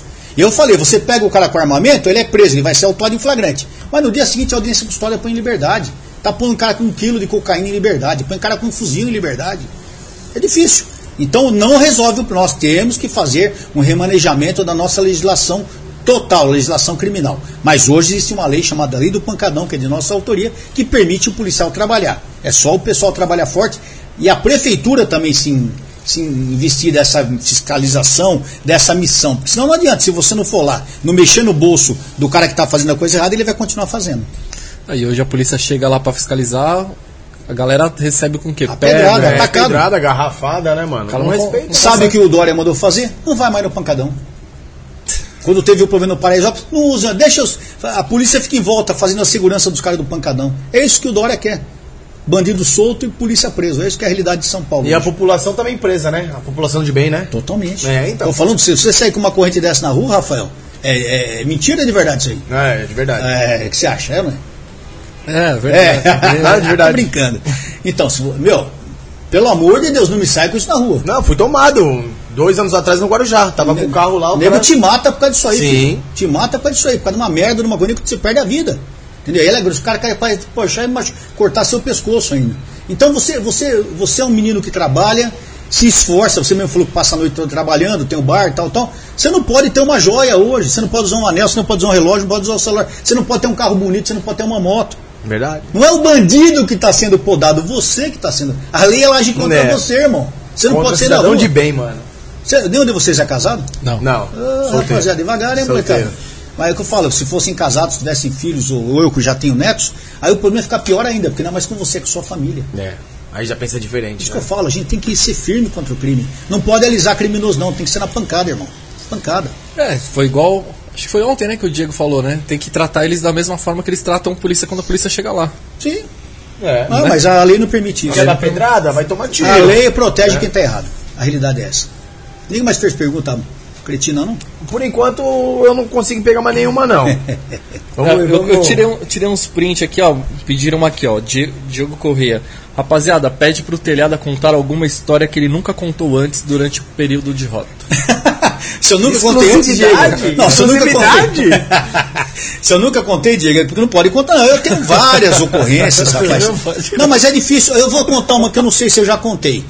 Eu- a gente uma vez, é, você vê como a vida do policial é uma loucura, né? Diego Correia. Diogo Correia. Di- Diogo ou Diego? Diogo. Diogo, a vida de policial é uma loucura, rapaz. Você tem que, que decidir em questão de segundos. E aí, muitas vezes as pessoas ficam apontando o dedo pro policial e senta a bunda debaixo, do, em cima de uma cadeira debaixo de um ar-condicionado e quer ficar falando do policial que estava na rua. Eu nunca esqueço uma vez, nós estávamos patrulhando lá na Serra Corá, no alto da, da Lapa, lá e no Pompeia, lá naquele alto, e nós estávamos passando para, no tempo das veraneios ainda, era tenente, e nós passamos e cruzou com a gente um ônibus, normal, nós olhamos no ônibus, quando nós estamos passando, um cara desembarcou no ponto e começou a dar sinal para nós, para, para, para, voltamos, o que que o cara tá roubando dentro do ônibus, puta merda, fomos, alcançamos o ônibus, a viatura parou na frente, nós desembarcamos, eu corri para a porta de trás e o outro polícia pela porta da frente, eu tô vendo até o polícia, mas não lembro o nome dele agora, não lembro o nome dele.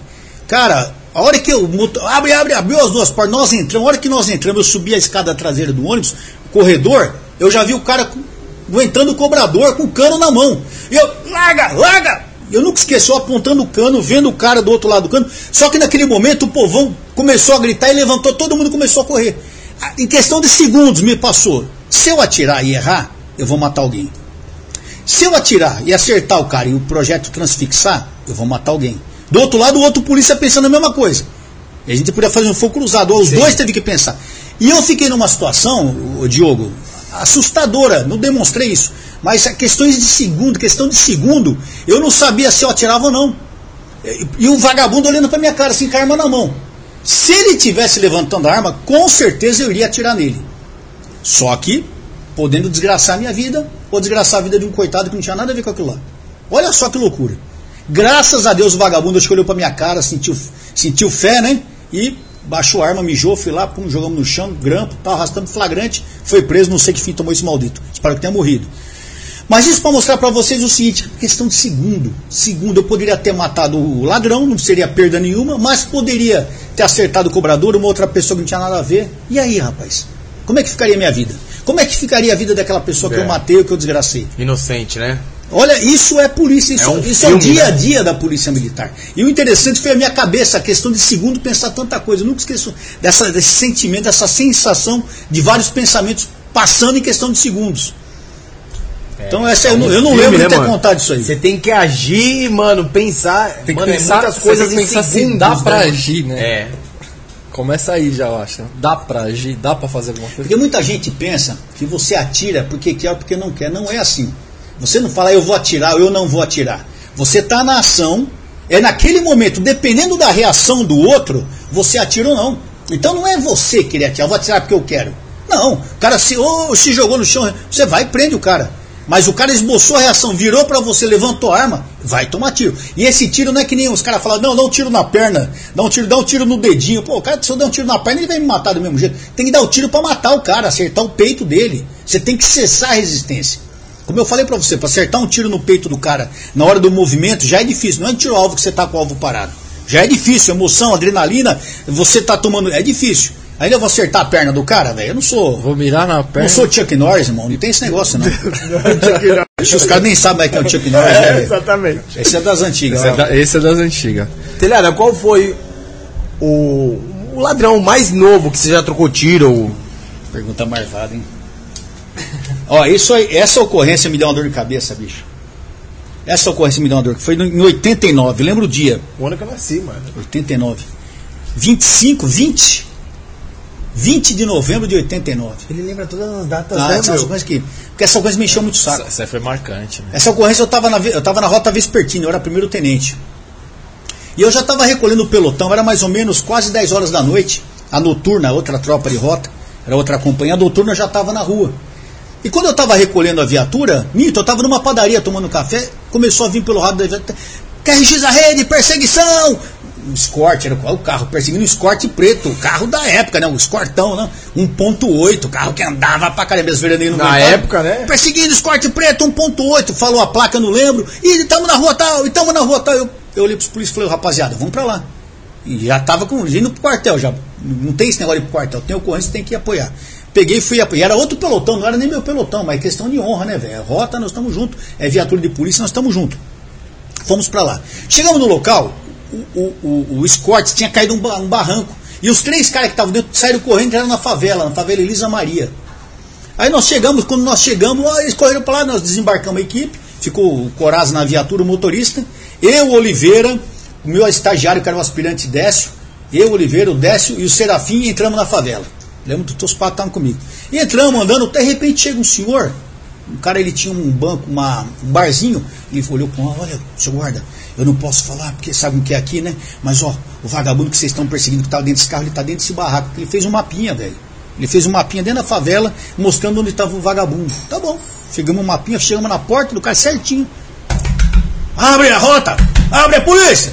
Já vou, já vou. Tal. E aí nisso o Serafim foi pelo fundo, ficou eu, Décio e Oliveira na frente, porque é o primeiro confronto, você fala, vai vir de frente, né? E a gente não tinha certeza se era ali ou não. De repente a porta abriu, uma mulher baixinha, como já veio pra cima, me batendo, me peitando. Vocês não vão entrar, vocês não vão entrar. Vamos- calma. Pá, pá, começou uns tiros lá no fundo. O cara tinha pulado da janela do fundo. Nisso que começou os tiros, eu, eu corri pra beira do barraco e nós, e nós vimos um vulto correndo na nossa direção e os estampidos. Ah, velho, não pensei duas vezes. Pá, arrebentamos também. E aí eu olhei, ó, era o alto da favela, assim, embaixo, as luzes da cidade. Eu vi a cabeça do cara correndo e atiramos. E eu vi que o cara capotou. Acertamos. Ah, descemos correndo atrás. Quando eu fui descer, velho, eu caí numa ribanceira, caí em cima de um telhado, uma casa, regaçou tudo minha perna, a calça, rasgou tudo a calça, eh, sangrou tudo, ficou um terror, né, velho? Mas mesmo assim levantamos. Aí, lanterna, como, quando eu olhei assim, nós perdemos o cara, o cara sumiu. Sumiu, sumiu. Aí nós voltamos com lanterna, aí eu achei a arma no chão, um 32 no chão, e umas marcas de sangue, os pingos de sangue. Eu falei, acertamos o cara, mano. E saímos olhando as marcas de sangue, entrava na favela, sumiu. Reviramos a favela. E aquela uma noite caiu uma. Sabe aqueles filmes de Vietnã? Começa aquela chuva à noite. Eu falei, isso aí, irmão. Aquela chuva em cima e nós no metralhador, entre em barraco, entre em barraco, entre em barraco. Nós revistamos a favela inteirinha, mais de três horas, nada. Nada. Bom, perdemos, perdeu o cara, o cara fugiu baleado. Os caras começaram, ô, ô tenente, tá ruim de tiro, hein? Pô, começaram a me zoar ainda. Pô, tá. Falaram que atirou, acertou porra nenhuma. Comecei, ah, tá, tá bom. Fomos embora, falei, vamos passar no distrito, no, no PS, que eu tava todo machucado, passei no pronto-socorro da freguesia, falou, olha, eu machuquei que foi eu caí no, na favela. Falei, se aparecer alguém baleado, deixei o telefone da rota, dá uma ligada pra gente, porque eu acho que nós acertamos um dos caras. Tá bom, tá bom. Isso já era 5 horas da manhã, eu ia sair às, às 10 da noite. 5 da manhã, tava tomando banho e tal, chegou, ligou no quartel, era aqueles telefonão, aqueles telefonão preto, sabe, aqueles pesado e tal. Pois não, ligaram pro alojamento dos oficiais. Ô, tenente, ligaram lá do PS Freguesia, entrou um cara baleado lá e o cara tá morto. Ah, eu falei, acertei, pô. Tá Chamei vendo? o tempo, falei, pô, não falei que nós acertamos. Cara, pô, vamos lá, tá. Eu peguei meu carro particular, tinha um Corcel 2 vermelho, 81, um carrão, 1.6 a álcool. Peguei meu carro, fui. Meu Deus do céu, pelo amor de Deus, cara. Quando eu cheguei na frente desse pronto-socorro, tava a Globo, tava a Record, tava todo mundo, aquele inferno de. Falei, pô, que merda é essa, né, bicho? Aí quando eu vejo, a quem tá dando entrevista pros caras? A mulherzinha. Que me, me agrediu na frente do barraco, pulou no meu peito, do barraco. Ah, Foi esse assassino aqui! Foi esse assassino! Eu falei, pô, não enche o saco, os caras não vão dar entrevista pra ninguém. Você sabe o que tá acontecendo? Claro. Bom, vamos ver o cara baleado. Vamos ver o cara baleado. Meu irmão, quando nós entramos no necrotério, eu, acho que o cara, ca- o cara era menor que essa mesa, era um moleque, velho. Um bosta, um moleque pequenininho, loirinho, morto lá. Você vê o cara morto, parece um santo, né? Quando o cara tá com o cano na mão, é um leão, né? É. Morto parece. Eu falei, caramba, será que esse cara mais. Era ele mesmo, bicho. O moleque era o cão. O moleque tinha 12 anos. Era o cão. Eu falei, mas aí até a hora que eu vi o cara morto, eu falei, meu, puta que eu falei, que merda, né, meu? Fiquei meio assim. Aí, aquela semana, saí até no Fantástico. Rota mata menor, rota mata criança. E daqui, por, por azar nós, naquela semana, teve umas cinco ocorrências assim, toda a polícia militar. Então, o maldito Fantástico na época arrebentou. É assassino, saiu, saiu página inteira com o nosso nome, me chama de assassino. Então. Aí eu falei, meu, será que eu fiz essa cagada mesmo? Não é possível, né, cara? Aí começou a querer dar aquela, aquele peso na consciência. Aí nós começamos, foi, feito um inquérito, eu fui tirado da rua, fui colocado no serviço interno do batalhão e começamos a levantar as testemunhas. E nós achamos o cara do bar, o cara do bar que tinha feito O mapinha. um mapinha. Esse cara veio, da- veio, dar, veio ser entrevistado no, no quartel, veio dar o depoimento, veio de capuz na cabeça, porque ele não podia ser identificado. Se ele fosse identificado na favela, ele seria morto. Porque vai entregar vagabundo. E eu nunca esqueço que ele chegou lá, disse, não, era ele mesmo, ele falou o seguinte, que esse moleque era o cão né, na favela. Ele andava armado todo dia, tinha até estupro, moleque. 12 anos. 12 anos. O pai dele era outro malão, um tal de alemão, que já tinha, era cadeiro, tinha acabado de sair da cadeia. A família toda era ladrão, tudo mala. E esse moleque, era- ele falou que o dia que esse moleque morreu, estouraram um monte de fogos na favela, que o pessoal não aguentava mais esse maldito aí. 12 anos. E aí eu nunca esqueço, eu falei, vou levar ele pra conversar com o comandante, para os caras verem que eu não sou o, o idiota. O assassino, né? Eu lembro que quando ele começou a contar pro major, o major fez assim, ah, cara, até parece, né? Meu, esse cara bateu as mãos na mesa. O que, que o senhor tá pensando? Tá me chamando de mentiroso? Eu não tenho nada que se eu quero que esse polícia se dane. Não conheço ele, mas não é justo ele pagar por causa um maldito daquele que arrebentava, roubava a família, deu um tiro na cara de um pai de família que arrancou o olho do cara com uma bala. Então esse moleque era um maldito, tinha mais passado a hora de morrer mesmo e atirava em todo mundo mesmo. Aí Aí, mesmo, assim, ó. mesmo assim, eu fiquei 11 anos respondendo isso aí. Fui para tribunal do júri. Meu júri demorou 14 horas. Olha, vocês não sabem o trabalho que foi. Então, essa foi a ocorrência do- da pessoa mais nova que morreu trocando tiro com a gente. E é difícil. A turma acha que é, matou, tá, não é. Não, matar não é. alguém numa ocorrência não é fácil, é muito difícil. Não, mas para quem tem a formação como nossa, é muito difícil, Rafael. Então eu não aconselho ninguém a fazer isso. Infelizmente, isso faz parte do nosso serviço. E naquele momento que eu falei para você, é ele ou você, simples assim. Ah, e eu tenho, eu quero, graças a Deus, conheci meus netos, quero conhecer meus bisnetos, bisnetos, Deus assim preparar. Amém. E ele, infelizmente, escolheu o caminho que ele queria. Ele ele estava nesse caminho, ele escolheu o caminho, não fui eu. Tá certo. É isso. Olha, o Luca, Luca Costa mandou aí, ó. Pergunta, por favor, o que ele acha que poderia ser feito pelos oficiais para melhorar a qualidade de vida dos praças? Não é só dos, dos praça, Lucas Costa, tá tudo ruim, filho. Eu acho que o seguinte, a turma tem uma mania de achar que é uma diferenciação de oficiais e praças. Tem um monte de oficial idiota? Tem. Mas tem um monte de praça idiota também. Em todo lugar tem idiota, porra. E fica assim, ó, oficial. Meu, o oficial tá na rua com a tropa. Se fez, eu sou oficial há 30, eu fiz é, 43 anos. Eu nunca saí da rua. Sempre tive com a minha tropa. Sempre me ferrando junto. Fui baleado duas vezes em serviço. Lógico que a gente sabe que tem um monte de oficial que é mão cansada, mas tem polícia mão cansada também. Então não adianta querer generalizar, aí o oficial tal. Então não é o oficial que tem que fazer para melhorar a condição da tropa. Quem tem que fazer é o comando da corporação, é a Secretaria da Segurança Pública e o governo do Estado de São Paulo. Primeiro, mudar esse maldito salário. Primeira coisa. Condições de estudo para a tropa, para crescer na carreira. Uma condição de, de crescer na carreira.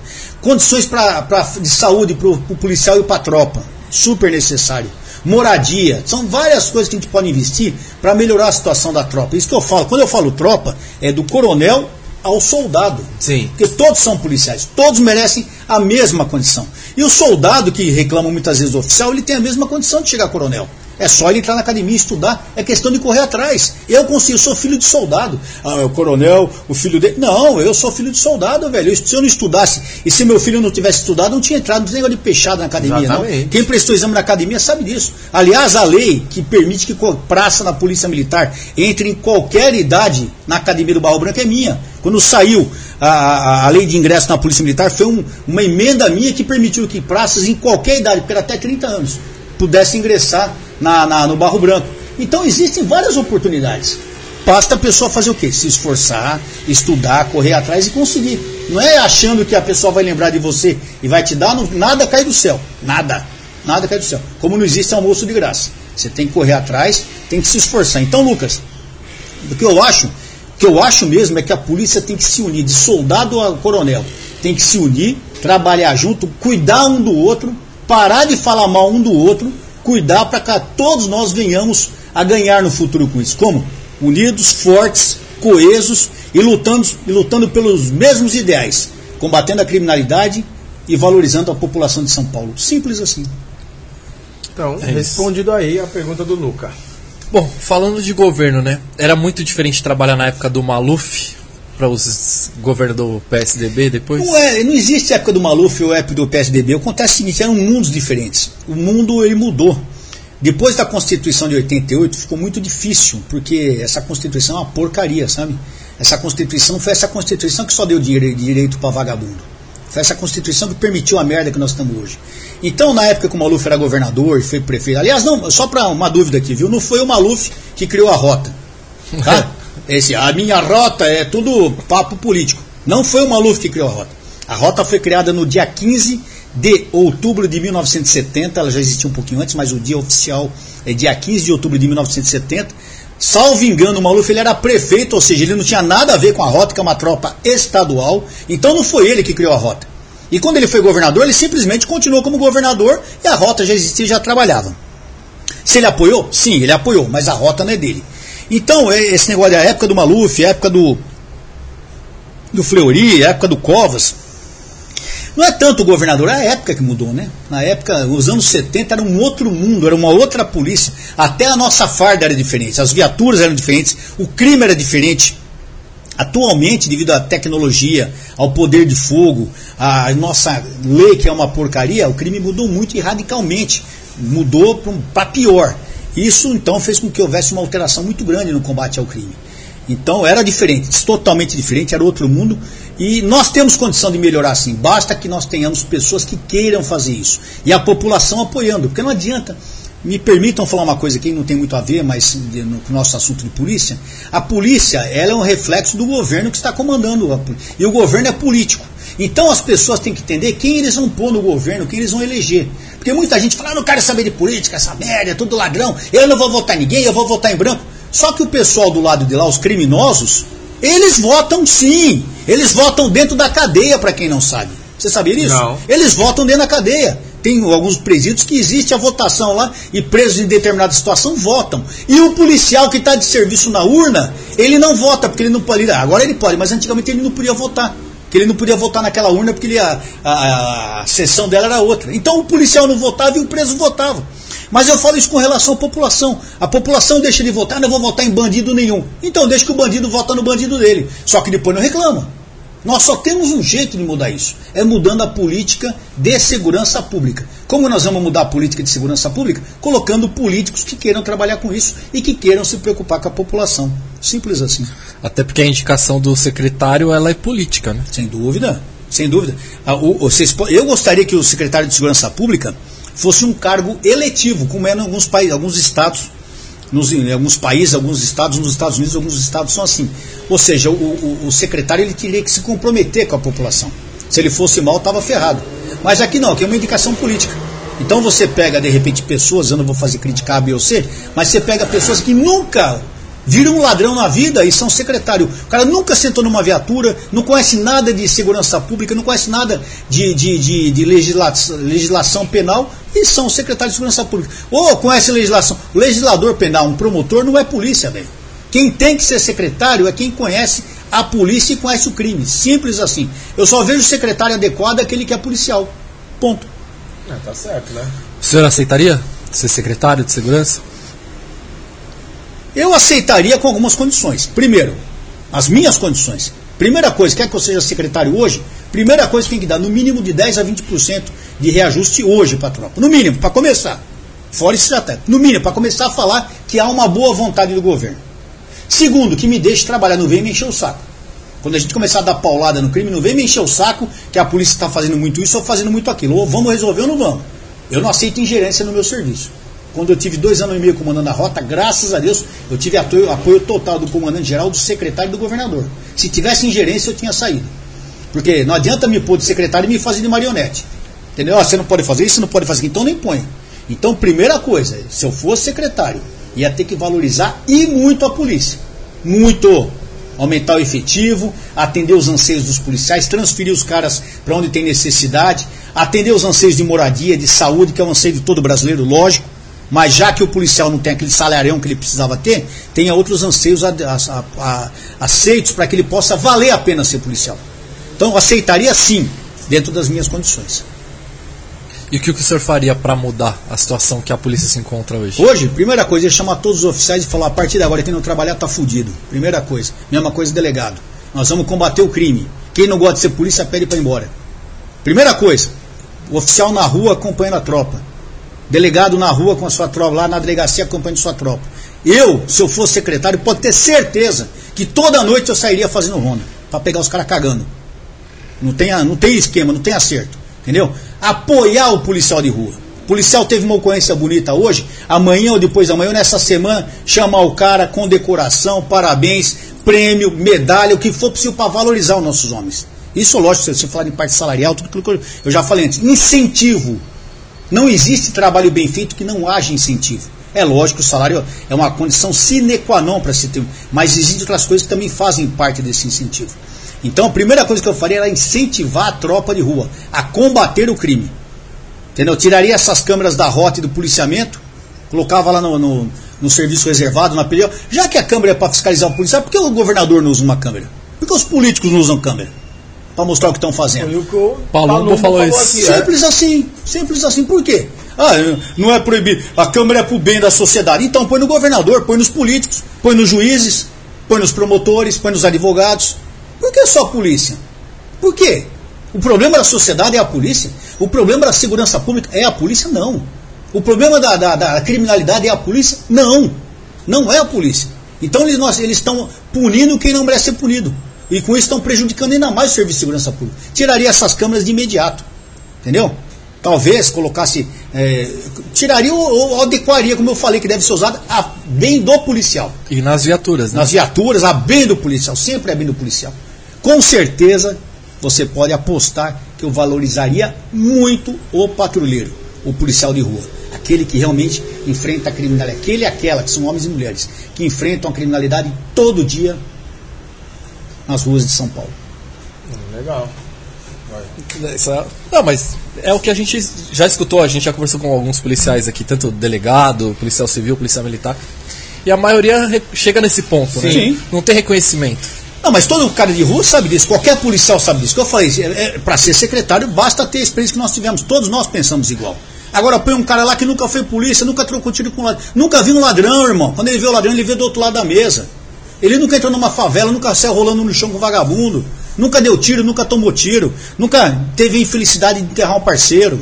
Nunca teve que chegar pra mulher do polícia e falar, infelizmente, seu marido morreu. Pegar a criancinha, ver o, o, o molequinho chorando do lado do caixão. Esses bostas nunca viram isso. E vem querer falar de polícia com a gente? Meu, para, velho. É a mesma coisa que eu querer pegar um processo e querer falar para o advogado, sai fora que eu vou fazer seu processo. Eles não aceitam isso. Por que aceitam ingerir no nosso trabalho? Cada um na sua seara, meu irmão. Simples assim. Eu não jogo bola, eu vou querer entrar no time e sair batendo bola com os caras, porque eu acho que eu conheço futebol. Não é assim, irmão. Não é assim. Por que na polícia eles querem fazer isso? Comentar de fora é fácil, né? Coronel, teve alguma situação que já pediram pra parar de matar, assim, tipo lá na rota? Ó, É, vamos sempre parar, vamos parar que tá, tá foda, tipo o governador. Não existe isso, Rafael. Todo mundo pede isso. A gente não mata porque quer. Claro. Entendeu? É que eu falei, trabalho forte, um trabalho de enfrentamento, ele gera o confronto. Se eu tô indo atrás do ladrão, o ladrão tá armado, ele só tem duas oportunidades. Ou ele se rende, joga a arma fora, ou ele vai trocar tiro comigo. Não é todo mundo que quer voltar pra cadeia. Então, para quem enfrenta o crime, para quem combate o crime, enfrenta de frente. Não existe enfrentar de costa. Para quem enfrenta o crime, o confronto é esperado. Então não existe, ah, vamos matar menos ou matar mais. Não sou eu que quero matar. Eu saio na rua para prender o cara. Se ele puxar arma de mim, para mim ele vai tomar tiro, sim. Como eu disse já aqui, repito várias vezes. Então não tem como pedir isso. E se um cara vier pedir isso pra mim, eu vou mandar o cara a merda. Eu falo, meu, você tá fora da realidade, você tá brincando comigo. Entendeu? Para com isso. Para que você tá, você tá me tirando por Loki. A realidade é essa, não tem como matar menos ou matar mais. Tem como você combater mais forte o crime ou não combater. É o que está acontecendo hoje, não estão combatendo o crime. Você não está vendo o bandido morrer. Ah, porque a polícia. Não, porque a polícia não está trabalhando. Olha como as câmeras funcionaram, vocês viram? É, não está morrendo mais bandido. Lógico, a polícia não está trabalhando, porra. Lógico que não vai morrer É, bandido. A gente tem alguns amigos, polícias, eu não vou nem falar o Não, batalhão. lógico, lógico, tá? por favor. Mas Reserve eles falaram que é, exatamente, eles falaram que realmente não estão trabalhando. Porém, o índice de roubo, de criminalidade subiu 380%. E o governo nega isso. O governo nega isso. O governo fala que não, tá tudo, tudo bem. Só você ligar a televisão todo dia, os absurdos que estão acontecendo. A vida humana perdeu valor. E vai cada vez pior. O ser humano é um ser que precisa ser é, é, é, vigiado, sim. A sociedade precisa da polícia. Pô, sociedade sem polícia é bando, não é sociedade. Então, é, quando você põe uma. Tenha certeza disso sempre, todos vocês estão nos ouvindo. Toda vez que você põe uma polícia forte na rua, haverá confrontos, ocorrerão mortes. E se Deus quiser, essas mortes serão só dos bandidos. Amém. Que os polícias voltem pra casa. Então, se quiserem que eu seja secretário, já sabe o que vai acontecer, né? Ó, então. ó, não, mas tá certo. Não, mas é sincero, verdade, né? vou Tá ficar, sendo sincero. vou ficar aqui com falsidade, não, Exatamente. mas, porra, eu vou pôr a polícia pra trabalhar, e se a polícia for trabalhar, a vagabundada ou se apresenta tudo preso ou vai tomar tiro na hora que for enfrentar a polícia. Simples assim. Que não, o senhor comentou aqui que fazia muito bico. Era biqueiro. Quando o senhor foi, foi ve- vereador, o senhor revogou uma liminar lá, parece que é um. que tirava o direito do seguro de vida dos GCMs que faziam bico. Não, não lembro disso. O que aconteceu foi o seguinte. O, o- assim, é incrível, mas o Estado, o Estado é perverso. Quando eu falo Estado, eu falo Estado, eu falo município também. Não, viatura, acho que é Ah, ambulância. não, não, é ambulância ali. Ambulância, é, é ambulância. Ambulância. Está com prioridade.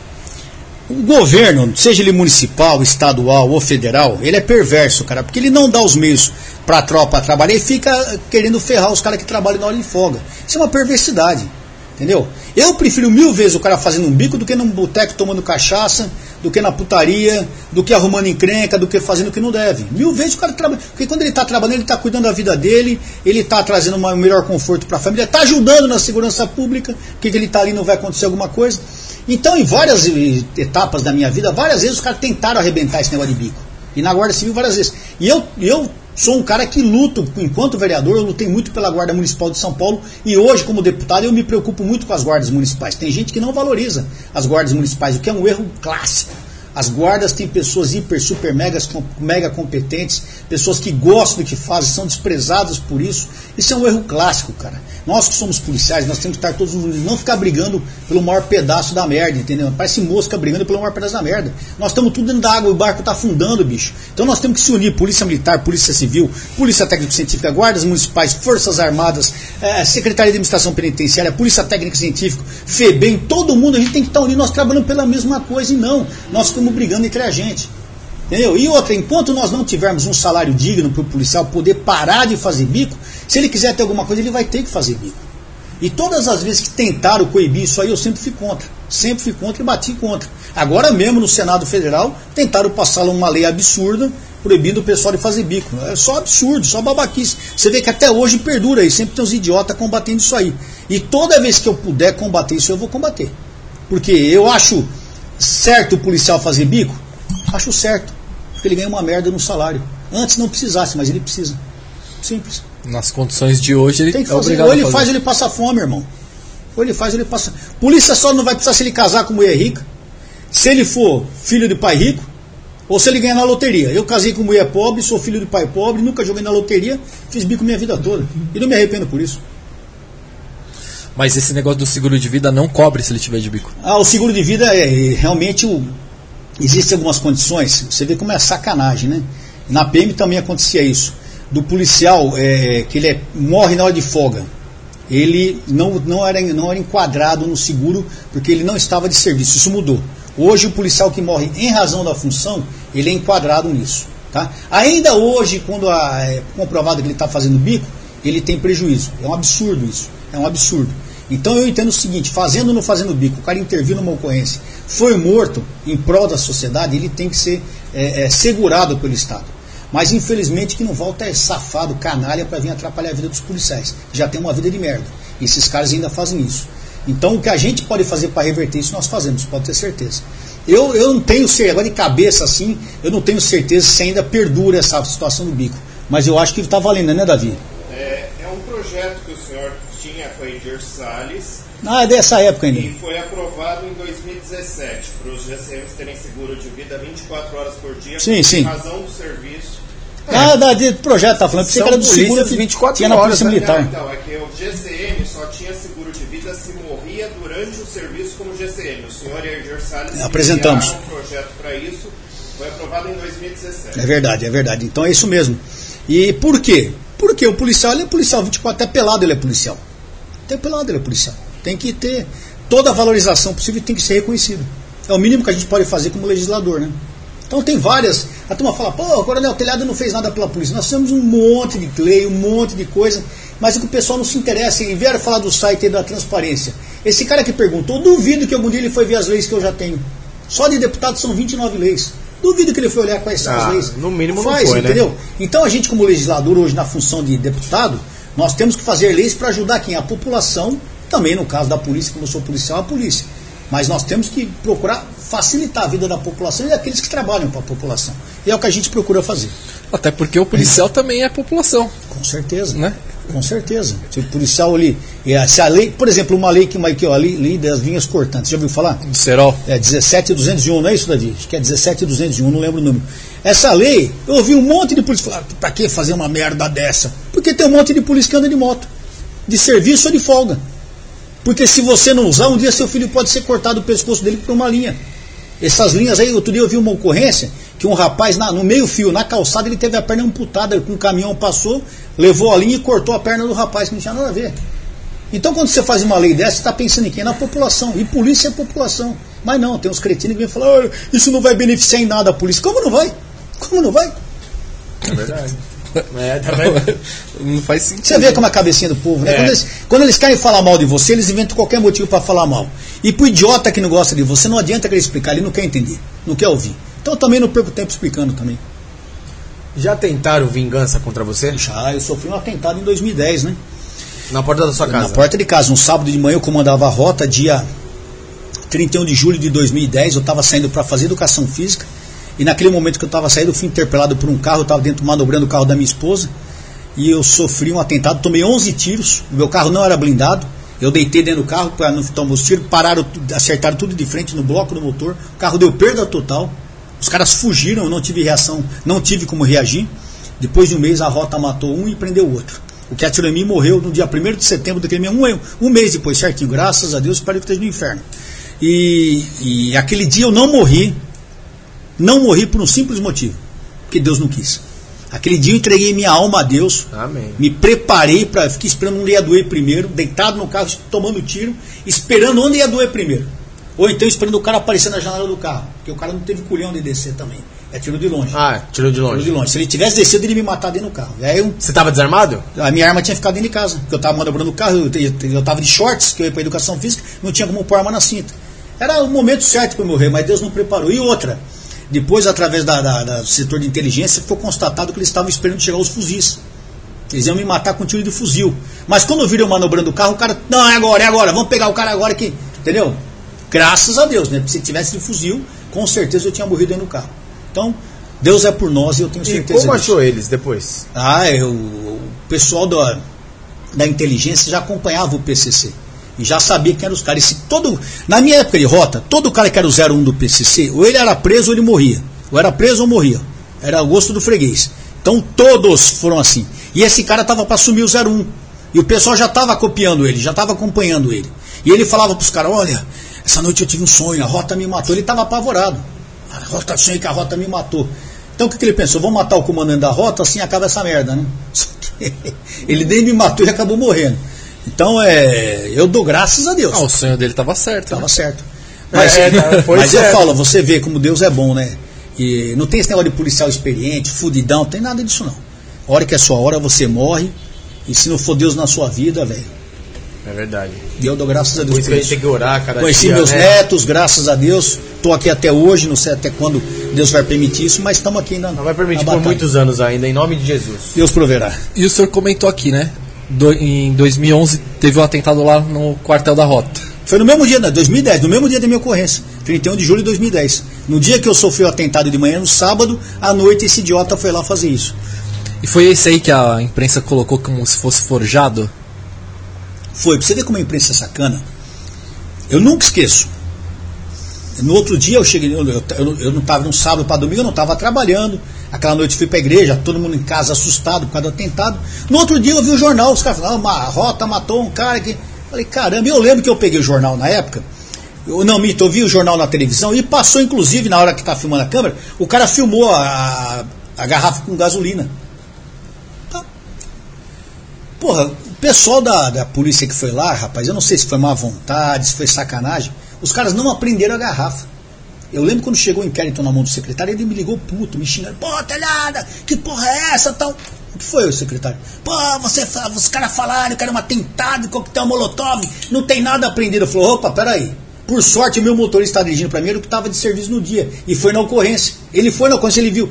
Falei, peraí, secretário, o senhor está enganado. Pode ir para cima que foi apreendido sim uma garrafa. Eu vi, no, eu vi na televisão, passou a filmagem da garrafa com gasolina dentro. Ele foi levantar não era verdade? A, a perita que teve local não aprendeu. Olha que puta sacanagem. Não sei se de propósito ou não, não sei se foi vacilo. Mas numa dessa, não. Foi armação. Sim. Uma ação, pé rachado. Quem vai querer esquentar a cabeça com o pé rachado? Matar um idiota desse pra quê? É que os caras estavam na noia, meu irmão. Quando é quando tá na noia, eles. Se o cara tá na noia, ele enfia uma faca na barriga, ele pula de cima de um prédio, por que ele não vai atacar o quartel da rota achando que vai fazer alguma coisa? Tentou a sorte e deu azar. Deu azar. Bom, vamos. É, antes desse aí, sobre os ataques de 2006. 2006 eu estava fora da rua, foi uma daquelas fases que eu estava fora da rua, eu era major e os caras me achavam violento e me tiraram da rua. Então naquela época eu servia no Panelão ali na Cruzeiro do Sul.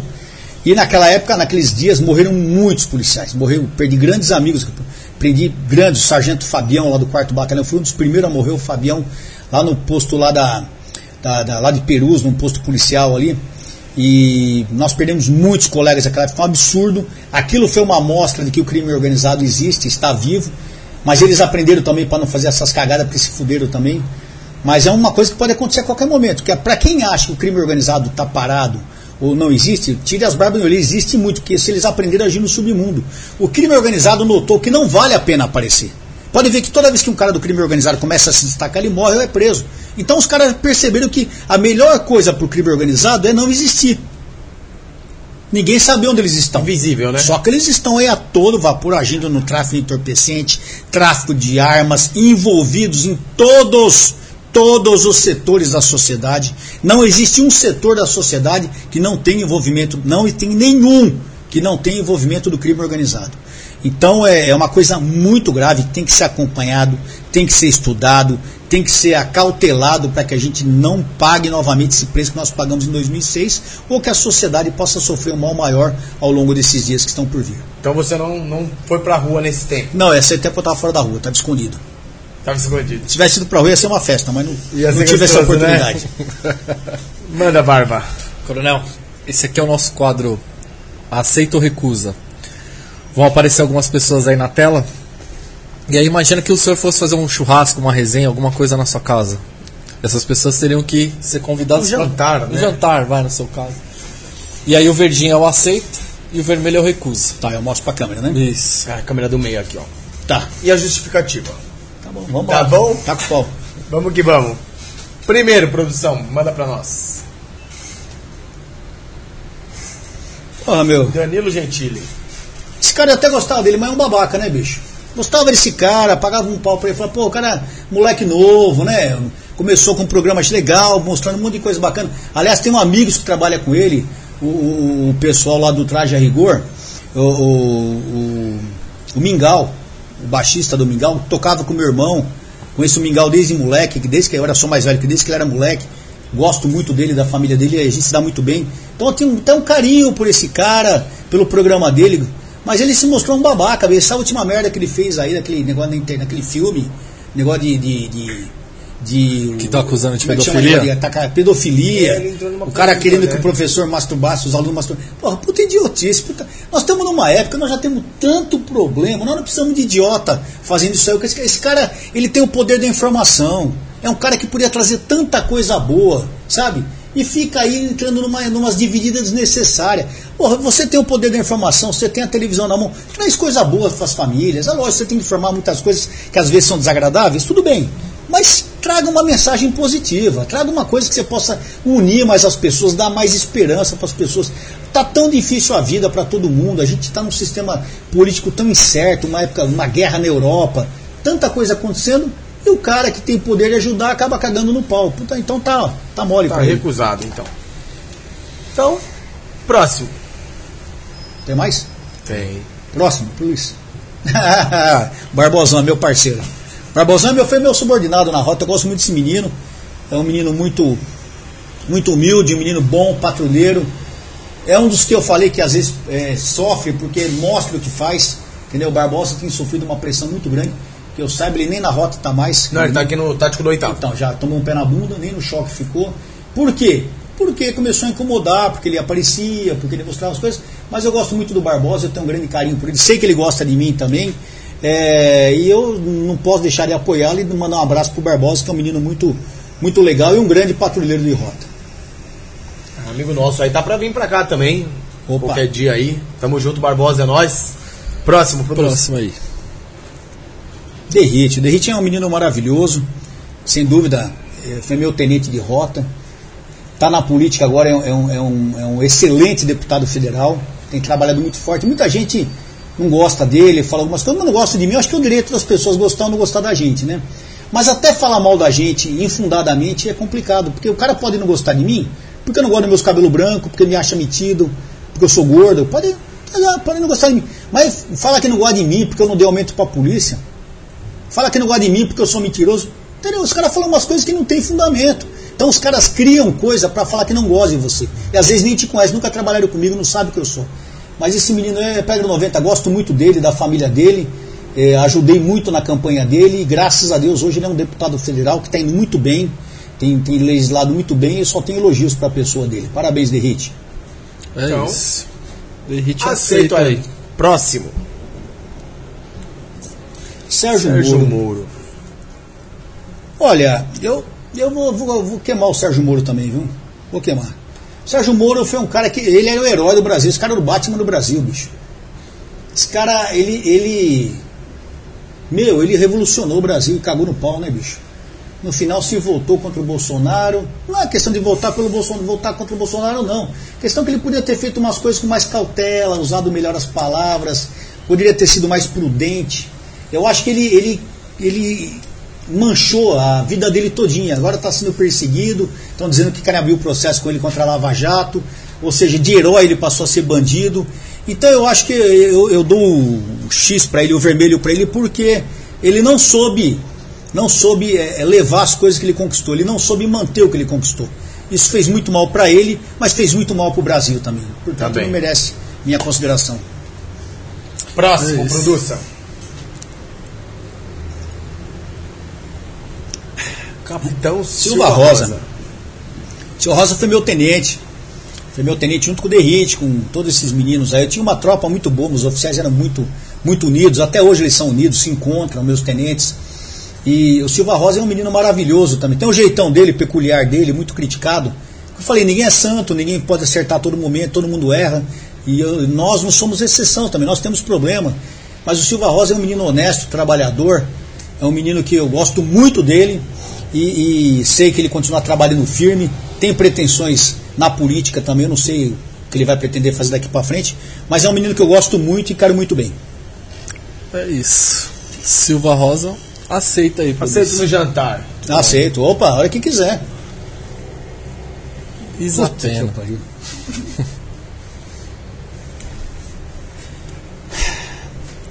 Essa pessoa aí, eu, eu não, não- não- não gosto de. não- eu a cumprimento na Assembleia, eu a trato muito bem, porque eu trato bem todo mundo. Eu tenho respeito por todo mundo, sem exceção. Mas essa pessoa, eu, eu- não entendo a postura dela, ela é uma pessoa que luta pelo mal. Ela é uma pessoa que só procura trazer problema. Infelizmente, aonde ela está, ela cria problema. Aonde ela passou, ela criou problema. E eu sou um tipo de cara que eu evito problema, eu procuro unir as pessoas. Então, uma pessoa que eu não quero perto de mim, não convido para. Não, não convido mesmo para um jantar comigo. Sei que ela não me convidaria também, que ela não gosta de mim também. Ótimo, graças a Deus. Mas é uma pessoa que eu, eu vou evitar comentários para não ofender a pessoa. Mas está dispensada. É isso aí, recusada a Isa Pena, então. Próximo aí. A gente tem que tomar um cuidado quando a gente fala essas coisas dos outros, né? Tem que ser muito. Cabanas, o Cabanas menino, esse menino foi meu tenente, trabalhou comigo no. Lá na área da Zona Sul. Não, não vou, eu vou, vou aceitá-lo sim, eu vou ali, vem pro meu churrasco sim. Só que ele cometeu um erro gravíssimo, essa merda dessas câmeras é é responsabilidade dele, eu não sei o que o Cabanas tem na cabeça. Entendeu? Eu gosto muito dele, não, não desrespeito jamais, como amigo policial, como coronel que ele é hoje, mas ele cometeu uma grave falha. Aliás, ele é o responsável pela essa merda que a Polícia Militar está passando hoje. Cabanas, você pisou na bola, mas vai no meu churrasco sim. Mas pisou na bola federal. Quem sabe Eu espero que. troca um papo, é, eu né, espero já. que você. Perdão, eu espero que você possa futuramente é, a polícia possa corrigir esse mal que você fez à polícia. A sua, eu posso dizer que a sua, a sua intenção foi boa, mas o resultado foi uma merda. Mas vem pro meu churrasco, tá convidado. Vai trocar um papo, É né? Conversar certinho, né? Próximo aí, ô produção. Paulo Scaff, eu gosto do Paulo Scaff. Paulo Scaff é um cara que eu tenho contato com ele assim, muito esporádico, não posso dizer que eu sou amigo dele, nem que ele é meu amigo. Mas pelo pouco que eu tive com ele, sempre foi muito, muito respeitoso, sempre muito simpático, sempre muito educado. Ele tem as posturas dele que eu respeito, ele é um homem mais velho que eu, tem um ponto diferente das coisas, de vista diferente das coisas, mas tem o meu respeito. Eu aceitaria tranquilamente num, num bate-papo, num, num jantar, e eu, eu considero também. É isso aí. Manda o próximo, então, Próximo aí. produção. Puta. Esse cara eu gostava dele, bicho. Esse cara, é, eu até considerava o Frota, mas ele é um babaca, irmão. Tá aqui, ó. Frota, Frota virou um babaca, cara. Porra, o povo apostou as fichas nesse cara, chegou lá com aquele papo de direita, bolsonarista. Esqueceram um monte de cagada que ele fez. Não, vamos dar um voto de confiança. Ah, o cara vai lá, meu irmão, e mete o pé pelas mãos, porra. Agora tô sabendo que nem vai ser candidato, né, Davi? Falou que não vai ser candidato porque ele sabe que ele vai tomar um pé na bunda, não vai ser eleito. Então ele tá querendo sair por cima. Então, porra, o Frota é um cara que sempre apoiou a polícia, né? O pessoal da Polícia Civil gosta muito dele. Porra, então, gostava muito do Frota, gostava. Não vou falar que eu desprezo o Frota, não. não- se eu encontrar com ele, eu vou cumprimentá-lo porque eu sou um cara educado. Eu jamais viro a cara para as pessoas. Se o cara virar a cara para mim, quiser, eu não na merda também, não quero saber, não esquenta a cabeça. Mas eu não, não, desprezo, não, despre- não desprezo, não vou maltratá-lo. Mas é um cara que eu já não convido mais para estar do meu lado, não tiro mais foto com ele, não quero mais ele num jantar comigo. Porque ele traiu o que a gente tinha mais de precioso, cara, a confiança na- naqueles nossos ideais. E ele, você vê na- nas próprias coisas que ele posta, ele maltrata todo mundo, maltrata eleitor, manda os caras para aquele lugar. Quer dizer, ele não respeita as pessoas. Quem não respeita as pessoas não merece ser respeitado. Simples assim. Tá dispensado. Então, Então, frota recusada aí no jantar. Tem mais? tem. Acho que sim. Produção. Pô, esse menino é. Fernando Alencar. Não, é só erraram a foto. Esse não é o Fernando. Esse aí é o Coronel Alexander. Produção, tá errado, vira aí. Esse é o Coronel Alexander, que foi acusado de falar mal do Dória na, na rede social. Puta de um cara. Moleque tava trabalhando firme na região de Sorocaba. Um cara que tava arrebentando lá e se ferrou por causa daquela merda do Facebook. Entendeu? Pra você ver como o Dória é canalha, é covarde. Se ele é um homem de. Eu, eu se eu sou o governador, eu chamo o coronel pra conversar comigo, coronel. Porra é essa, meu? Você falando mal de mim, ah, porque eu não concordo. Conversa com o cara, meu. Sim. Entendeu? Traz o Conversa cara pra você, não. Mandou caçar o cara, o cara perdeu o comando, tá numa situação difícil na polícia. Então esse é o coronel Alexander que eu considero muito. O coronel Alencar é o comandante da É, polícia até lá militar. tá escrito lá, Alexandre. É. Também, É, exato. O coronel Fernando Alencar Medeiros é o comandante da Polícia Militar. É o menino maravilhoso, foi meu tenente. Considero muito, muito, muito. Adoro esse cara. Eu acho que ele cometeu alguns erros graves, de vez em quando a gente, a gente conversa sobre isso. Mas a consideração, o, o carinho que o Alencar tem pela PM é muito grande, o carinho que ele tem pela tropa é muito grande. Mas aconteceram até alguns problemas do comando dele, até devido ao governador seu Dória, eu sei que ele fica numa situação difícil. Mas tanto o Alencar quanto o Alexander, com certeza, eu convidaria para estar na minha casa em qualquer momento para compartilhar bons momentos com a gente. Esse aí foi um combo, dois em um. então. Dois em um. Dois em um, é. Valeu os dois. Guilherme Beltrão, um erro aí, mas É, tá. a, a produção que está testando a gente. É, Próximo. Porra, bicho, esse cara cagou no pau, meu irmão. Esse cara foi um. O Arthur. O Arthur chegou lá, humilde, 400 mil votos. Só que ele esqueceu uma coisa básica para qualquer pessoa pública: humildade. Humildade é tudo. Humildade, educação e consideração é tudo. O Arthur, com o desenrolar do tempo, ele passou a maltratar todos os deputados. Ele não tem um amigo lá dentro hoje. E se depender desses, dessa comissão de ética, ele vai ser caçado. Porque ele conseguiu se indispor com todo mundo, da direita, da esquerda, do alto, de baixo, qualquer lado. Chamou os funcionários públicos de vagabundo, sabe? Outra coisa, ele prega uma coisa que ele não é. Desculpa, eu vou ser obrigado a falar. Eu nunca falei isso aqui das pessoas, porque eu acho até antiético falar das pessoas quando elas não estão presentes. Mas o cara que prega o moralismo, o cara que prega o trabalho, o cara que prega a integridade, ele tem que ser moralista, trabalhador íntegro. Entendeu?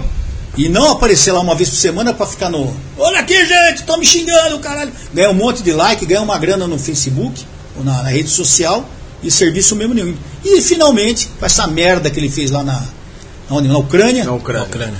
cagada. Ao, primeiro, ele estava no país estrangeiro, que não era da competência dele. Segundo, ele não tinha que se meter naquele assunto, ele não foi chamado. Terceiro, que ele ficou horrível a situação, porque estava na cara, que era um pura, puramente politicagem, para falar "Olha como eu sou fudido. No final, fez aquela cagada daquele áudio que acabou com a carreira dele, acabou com o Brasil perante as outras nações. E ficou uma situação, um parlamentar brasileiro falando aquelas merdas. Acabou. Eu conversei com ele depois disso, ele está muito abatido, muito arrasado. E eu sinto muito por isso, porque eu não quero mal de ninguém, mas ele cavou isso com as próprias mãos. Então, Arthur, hoje você não vai no meu churrasco e não vou tirar foto com você, porque, irmão, infelizmente, você cavou isso e você vai ter que pagar por isso. Sinto muito, mas é a realidade. Fez. É passarinho que come pedra, sabe o, Cu que tem. o bico que tem, né? Eu ia falar cu que é chato, o bico que tem. Então, Recusado. Arthur Duval mamãe fica em falei. casa. Mandar um abraço pra ele também, né? Não, é o que eu falei. Gente, aqui. Como pessoa, a gente não quer o mal de ninguém. Porra, é fácil agora ficar pisando em cima do cara, o cara tá fudido. Então, se ele estiver me ouvindo, alguém que estiver ouvindo, saiba disso. Que eu, como pessoa, não quero mal. Não, não, não vou desdenhar dele jamais. Estou aqui falando uma realidade de um fato que ele fez, que é público e notório. E ele não tem como ele ele reconheceu. reconheceu. Não tem como negar. Então ele está assumindo até o que eu acho de, de hombridade dele, ele está assumindo. E por causa disso ele vai ter que pagar por isso. Sim. Mas não quer dizer que eu, eu, eu, eu queira mal por causa disso. Eu acho que ele vai ter que pagar o erro que ele fez. É, Então é isso. é isso aí. Próximo. É Zacarias. Zacarias. Esse menino ele é doente, né? Ele tem um problema sério. Ele, esse cara nunca falou comigo. Nunca. Eu nunca falei com ele. Ele tem um ódio de mim que eu não sei porquê. Não sei. Eu acho que é para se promover, né? A melhor coisa quando você não tem história é falar mal dos outros. Esse cara ficou na polícia, não sei o que ele fez. Não conheço. Sei porque ele foi aposentado. Ele foi aposentado porque ele tem problema psicológico, para quem não sabe disso. Ele é aposentado é, por problemas psicológicos, ou seja, ele não bate bem. A partir daí, existe um ditado na polícia que fala: quem bate palma para louco dançar, dança junto. Se ele tivesse vindo conversar comigo, tivesse me procurado, eu o teria recebido, como eu receberia em qualquer momento, com a maior tranquilidade. Se ele tivesse dúvidas sobre qualquer postura minha, sobre qualquer motivo da minha vida, não haveria problema nenhum eu explicar ele como eu explico para qualquer um que tenha necessidade de saber disso. Mas não, ele foi à rede social, falou impropérios meus sobre a minha família. Olha só, como ele vê que não me agride, eu, não bato louco para. Então ele falou, falou, não resolveu. Falou da minha família, falou do meu filho, falou da minha igreja. Eu, eu sinto por ele, eu acho que ele tem uma alma perturbada, eu sinto, eu oro muito por esse rapaz, porque eu acho que ele tem uma alma perturbada e ele sofre por isso. Porque ao invés de vir conversar e me ter como aliado, porque eu sou policial militar, como ele também é, me ter como aliado, e a gente poder progredir, fazer alguma coisa junto, positivo, não. Ele fala mal de mim, ele, aliás, ele fala mal de todo mundo, né? Falou mal do da Cunha, aí depois viraram amiguinho, né? Da Cunha viraram amiguinho. Mas ele fala mal, de, fala mal do Derrite, fala mal do Tadeu, fala mal de todos os policiais militares. Eu nu- nunca vi ele falando mal de. falando bem de ninguém. Então não é só comigo. Então eu, eu não sei porque ele faz isso. Eu acho que é para se promover. E tem um monte de, de trouxa que acha bacana isso, o cara se sente o fudidão. Mas eu não tenho nada contra ele, como eu disse a vocês, eu não conheço, não, nunca conversei com ele. E se um dia ele quiser vir conversar comigo, as portas estão abertas. Se ele tiver qualquer dúvida de qualquer ato meu, estou à disposição para conversar a hora que ele quiser. Agora, fazer as, as cabreiragens que ele faz é uma coisa que não é, eu digo bem, não é papo de homem, de homem, de sujeito homem. Sujeito homem não faz o que ele, que ele faz. Tá? A gente não fala mal das pessoas, pessoas que a gente não conhece e não sabe da vida da pessoa. Ele chegou a falar que eu ganhava 100 mil reais por mês. Pena que ele estava errado, gente. Pena que ele estava errado. Sim, então ele falou 100 coisas ruins assim. O que eu lembro agora assim, são coisas absurdas. E tem cara que bate palma. Tenho certeza que na rede sempre, "Ah, o, o fulano e Beltrano. Eu, não, já, eu nunca falei dele em lugar nenhum, porque nunca me puseram a foto dele assim. Que eu falei, eu acho horrível falar das pessoas. Principalmente por ele não estar presente. Mas, já que puseram, então. Ele é da congregação também, pelo Ele fala que é, mas a atitude dele não é. É, então. A atitude dele não é. Porque um cara que fala que é da congregação e fala os absurdos que ele fala, outro dia eu ouvi lá sem camisa, falando uns absurdos e tal, são atitudes incoerentes para quem é da congregação, né? Entendeu? Aliás, a bronca dele comigo é da congregação, que eu sou músico, Ele nos conforma de eu ser músico, ser, ser deputado, gostava dele, devia estar preocupado em ele mostrar uma coisa melhor, não ficar preocupado Com comigo, né? certeza. Sinto, vamos continuar orando por ele. Exatamente. É isso. Próximo, produça. Vê se tem. Da Atena. Da Atena. O da Atena eu tive um problema sério com ele. Quando eu trabalhava com o Gugu, teve aquela matéria dos caras apareceram encapuçados, lembra? Em 2003. Ameaçaram o padre Marcelo, ameaçaram o da Atena. Eu não tinha nada a ver com aquela merda. Nada, nada, nada, nada. Nada. Mas o da Atena fez um esquema. Ele e o Marcelo Rezende fizeram um monte de esquema. Eles são assim, né? Os caras não procuram levantar a realidade da ocorrência e falam um monte de merda. E depois que você falou merda na televisão, tá falado. Então fala um monte de absurdos, impropérios, me, ofendeu. Fiquei quieto, não me manifestei. Eu era major na época. Ficaram uma semana, ele e o Marcelo Rezende, falando um monte de absurdo meu. Esperei, processei os dois. Ele me pagou 65 mil reais, o Marcelo Rezende me pagou 130. E depois que ele sofreu a punição, a condenação, quando eu estava no sétimo batalhão, um dia um repórter da Band veio falar comigo, não era nem Band, eu não lembro. O repórter do Datena veio falar comigo, "Ô, coronel, eu conheço o senhor, né? Eu falei, é, Datena, você me conhece, conhece. É, foi o senhor que me processou, né? Eu falei, fui eu sim, Datena. Ô, então eu quero aqui pedir desculpas publicamente, eu estava errado, equivocado. E a partir de então nós somos amigos. Eu não, eu não, não- cada um tem um defeito, tem jeito, cada um tem o seu jeito. É, mas o Datena às vezes faz coisas que eu não concordo. O dele mesmo brigou com o Major Palumbo na, na, na- ao vivo, é uma coisa desnecessária. Mas sim, o, o Datena é meu amigo, convidaria para tomar um café comigo, jantar na minha casa. Gosto dele e sei que ele me considera também. É isso Tem aí. próximo, produça. Hoje capricharam, hein? Hoje. Faur. Faur. Faur é guerreiro, irmão. Faur é deputado federal pelo Paraná, gosto muito dele. Já estivemos juntos na rota. Bom, excelente patrulheiro, trabalhador, guerreiro, cu- cuidava da tropa dele, cuida da polícia até hoje. Sim, o Faur é um cara que estaria comigo em qualquer lugar. Gosto muito dele, sei que ele me considera também, então com certeza, juntos, Bigodão, né? juntos, guerreiro, o guerreiro. bigodão. Cara de mal, né? Vilão, né? E não tem papa na língua, não. Não tem não, esse, ele é aí porra não louca. Próximo. Gente boa demais. Olinho, Olinho é meu amigo, Olinho é muito criticado, né? Olinho, ele é um cara que é um bom parlamentar, é um cara que trabalha forte, trabalha sério, mas infelizmente ele cometeu um erro muito grave para nós que somos policiais hoje. Ele ficou junto com o Dória, né? Isso está custando muito caro para ele, ele está pagando um preço muito caro. Mas eu gosto muito do Olinho, muito. Ele me ajuda muito, eu ajudo muito também. Nós temos uma, uma coletividade muito boa. Só que cada um tem uma postura. Eu respeito a postura dele, ele respeita a minha. E eu não vou criticá-lo aqui nas coisas, porque quando eu tenho que falar alguma coisa, eu falo para ele pessoalmente, e nós temos essa liberdade. Eu acho que tem que ser assim. Quando eu acho que você fez uma coisa direi- direita, eu vou para você e falo. Não vou aqui no microfone, no, num podcast, e falo um monte de besteira sem saber. Então eu considero muito o Olim, gosto dele, tiro foto com ele, ele estaria no jantar comigo. Meu amigo. Legal. É isso. Próximo. Próximo aí, produz. Isso aí, é- Conte quando eu estava Lopes. na academia era o meu herói, pô. O tenente, então, Tenente Conte Lopes, era o nosso herói no tempo de cadete, né? Esse cara aí foi um dos caras que fez a rota, fez a história da rota, lógico, todo mundo que teve lá pôs o seu tijolinho, né? Todos, sem exceção. Eu também deixei meu tijolinho lá. Mas o Conte, em especial, nos anos 70, ele era o popstar da rota. É. Então até hoje é deputado, é um cara muito considerado humilde, um cara humilde, um cara gente boa, inteligente, um cara que tem uma capacidade política muito forte, um grande policial. Com certeza tiro foto com ele, levo no jantar. Conte, eu te respeito muito e tenho uma grande consideração pelo senhor. É isso aí. Tem próximo, produz? Próximo, Só que ele está produzido, hein? Puta que pariu. Putz. João Dória. O João Dória foi uma decepção não só para mim, acho que foi para todo São Paulo. Quando ele chegou, eu estava no PSDB, eu fui do PSDB seis anos, porque você tem que estar em algum partido. E na época, o primeiro partido que me abraçou foi o PSDB.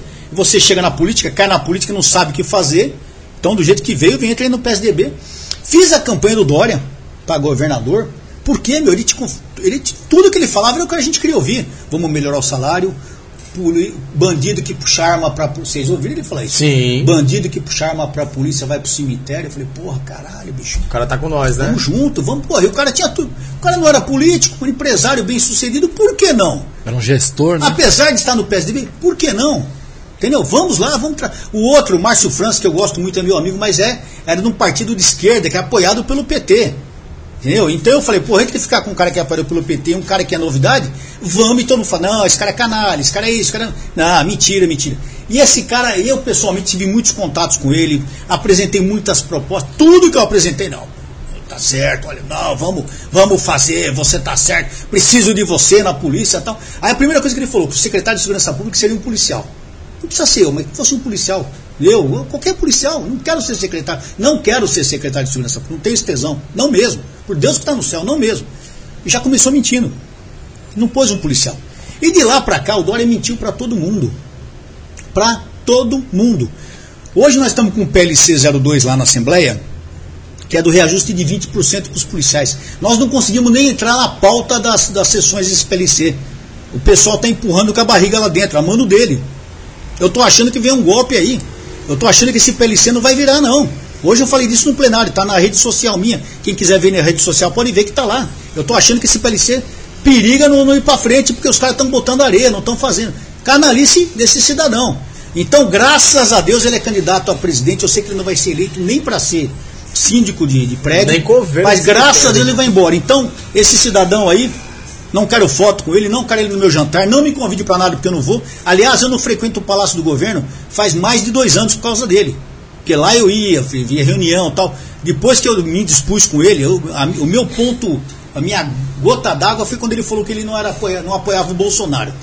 Eu, meu, só se for débil mental para perceber que o cara tá mentindo, né? Então ele foi gota d'água, aí eu meti o pé na, na jaca mesmo, não apoio, não, não gosto dele, e já faz dois anos que eu não entro no Palácio do Governo por causa disso, para desse cidadão. Enquanto ele estiver lá, eu não entro no Palácio do Governo. Entendeu? Então, Mas tá, dispensado. Tá, acabando aí. Tá Tá dispensado. dispensado. Tem mais. Fica em casa, Dória. Tem mais aí? Vai, Acondioso. Puta que eu preciso outro. Pô, vocês estão foda, hein, mano? Pelo amor de Deus. Esse cara aí é do PT. Só de ser do PT. Tem, no PT tem uns caras legais. Eu tenho uns amigos no PT. Paulo Fiorilo, Zé Américo. Tem uns deputados do PT que foram vereadores comigo, são bacana. Mas esse cara aí, bichão, é o outro. Precisa tomar cuidado para falar das pessoas, né? Para não ofender as pessoas. Como eu posso falar? Esse cara, ele é uma, uma péssima referência para qualquer político. Esse cidadão aí, ele odeia a polícia militar. E ele deixou bem claro isso quando ele bateu num subtenente nosso. Teve uma, uma invasão lá na, na- na Assembleia. Ele foi um dos caras que promoveu a invasão dos estudantes. E quando a polícia militar tentou conter, ele agrediu o subtenente Pina. Agrediu, tá? Isso em filme e tudo. Foi para Conselho de Ética, mas como Conselho de Ética é tudo uma merda, principalmente o pessoal da esquerda, passaram um pano para esse cidadão aí. Graças a Deus ele foi candidato a deputado, se fudeu, foi candidato a prefeito, se fudeu, e se Deus quiser nunca mais vai ser eleito, porque esse cara, ele é odiado em São José do Rio Preto. Entendeu? Eu, pra mim, não convido mais nem, nem para tomar um copo d'água comigo. Eu tô certo, tá? Então tá dispensado. Tá certo. Próximo. Caramba, hoje capricharam, hein? Márcio, o Márcio é meu amigo. Ele gosto dele, foi o nosso governador, ajudou muito a polícia. Só que ele, ele comete um erro, cara. Ele é de partido de esquerda, eu não sei porque ele sempre se alinha ao PT. Aliás, ele perdeu. Aliás, ele perdeu pro Dória por causa disso. Porque o Dória abraçou o Bolsonaro, apesar do Dória falar que não, né? O Dória abraçou o Bolsonaro e o Márcio ficou abraçado ao PT, meu irmão. Porra, com tudo que estava acontecendo. E ele perdeu por quase 400 mil votos. Olha o que, que é isso, 400 Pô. não é nada Quase nada. né? 0, 0, 0, Perdeu por causa disso, irmão. Mas o Márcio é meu amigo, gosto dele, sou filho do, sou amigo do filho dele, do Caio França. Aliás, a neta dele tem o mesmo nome da minha neta, a Laurinha. Então eu gosto muito do Márcio, sim, tiro foto com o Márcio, convido ele para em casa. É uma pessoa que eu considero muito e gosto dele. É, Sim. e os polícias apostaram muito nele, Sim, né? Mas Muito. ele é um cara que teria ajudado muito a segurança pública. Mas, bom, a gente pensa assim, espero que faria isso. Mas ele foi morrer abraçado ao PT, afundou junto. Uma pena. É. Foi pro barco que É tava uma afundando, pena, é uma afundou. pena. Seria, teria sido uma ótima experiência. Mas foi quase, né? Quase, Foi quase. Eu achei que ele ia ganhar. Próximo. Sargento Nery. O Sargento Nery é meu amigo. Esse é outro que o, o, o rapaz que foi mostrado há pouco odeia, fala, fala mal dele toda hora, né? Sargento Nery, quando ele veio para a política, ele começou com uma maneira de criticar muitos oficiais. Ele foi eleito criticando muitos oficiais. Até falou, Nery, ele é meu amigo, ele trabalha comigo, com meu, trabalhou com meu filho, mas eu conheço também. Nery, não faz isso, é uma coisa muito ruim essa divisão tal. Mas ele foi eleito assim, mas quando eleito ele se revelou um excelente parlamentar. É um cara íntegro, trabalhador, inteligente. Nós criamos o grupo PDO, lá na Assembleia Parlamentares em Defesa do Orçamento, que foi ideia dele, ele é o presidente do clube, do grupo, né? Ah, você é coronel? Não, ele é, ele é o, a ideia foi dele, ele, que é o, ele é o presidente do, do PDO, e eu faço questão que ele seja o presidente, e o respeito, porque nós somos todos deputados iguais. Não tem o fato de eu ser coronel e sargento, nós somos deputados iguais. Então eu gosto muito do Nery, tentei trazê-lo para o meu partido agora para a próxima campanha, eu gosto muito dele, respeito muito e o parabenizo sim. Tiro foto com o Nery, o convido para estar comigo sempre, que é um cara que eu gosto muito. Parabéns, Nery. Próximo aí, produção. Paulo Maluf. Paulo Maluf.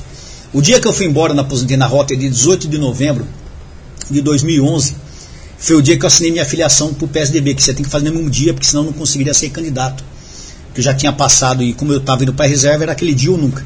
E quando eu tinha acabado de assinar com o PSDB, eu tinha acabado de assinar com o PSDB, assinou, subiu o Paulo Maluf. Coronel, me convidaram o senhor para vir para o PP. Eu falei, ô governador, acabou de sair daqui o pessoal do PSDB, eu assinei. Acabou de sair. Oh, então o Paulo Maluf é uma figura muito polêmica, né? Chamado de ladrão, não sei o quê. Mas essa geração aí tinha muitos problemas políticos, né? Realmente tiveram muitos problemas de corrupção, de desvio de verba. Mas é um cara, eu vou falar o lado positivo, eu respeito como cabeça pensante, um homem inteligente, um homem bem sucedido. Tem os erros dele? Tem, mas todos, muita, todo ser humano tem erro. erro. Então eu vejo mais o lado positivo, é uma figura da história da política brasileira. Eu o considero, entendeu? E, hoje, no, no, no, Brasil, ele é um escoteiro.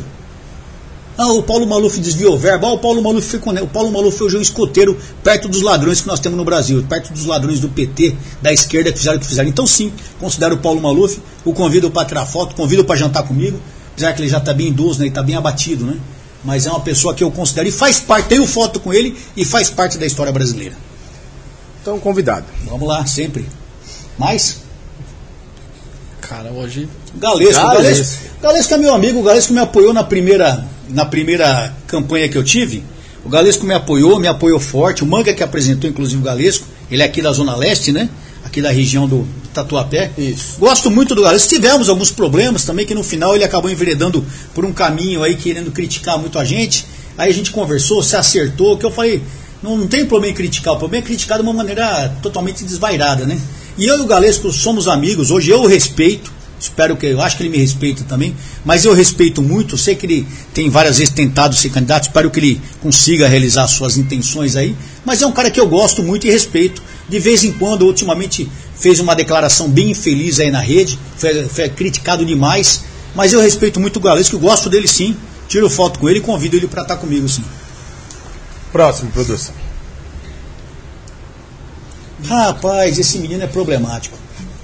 Esse menino, esse menino, ele. Esse menino ele trabalhou comigo depois que eu tinha aposentado. Quando eu era comandante da rota, ele estava lá, mas nunca nada, nunca vi nada. Você nunca viu uma ocorrência desse menino. Fala pra cacete, fala de todo mundo, mas ele mesmo nunca nada. Aí eu aposentei, ele veio, como ele estava queimado na rota, quem fazia a minha segurança eram os policiais que estavam encostados, ele veio trabalhar comigo. Recebi esse menino bem, de coração aberto, conheceu minha família, entendeu? Menino educado e tal. Aí foi baleado aquela cagada que ele fez, ele mesmo deu tiro nele mesmo. Fui na igreja, fizemos, fiz voto por ele, levantei paguei o voto pela vida desse menino. O pai dele veio chorando e me abraçou. Coronel, se não fosse o senhor e meu filho. dei medalha para ele, ele na assembleia. O pai dele veio.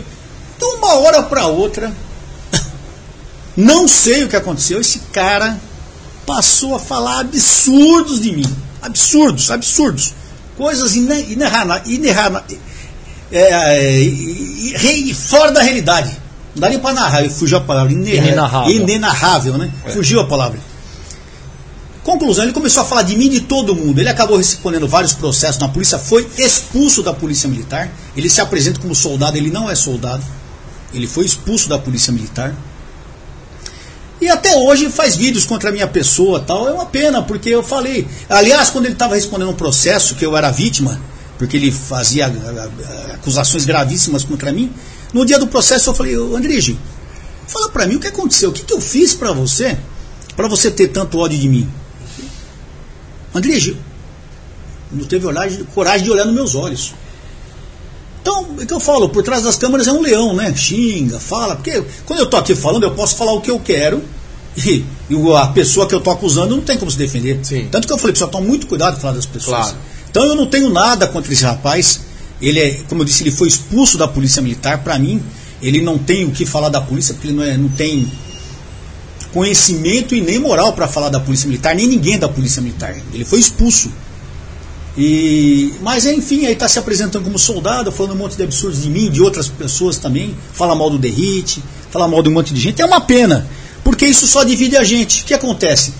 Essas pessoas que tiveram essas dificuldades na vida, ao invés de procurar se levantar, conversar com as pessoas, ver o que aconteceu. Eu tive um problema com você, vamos sentar e conversar. Claro. Simples assim. Não eu ficar falando mal né? de você, ficando, querendo te denegrir.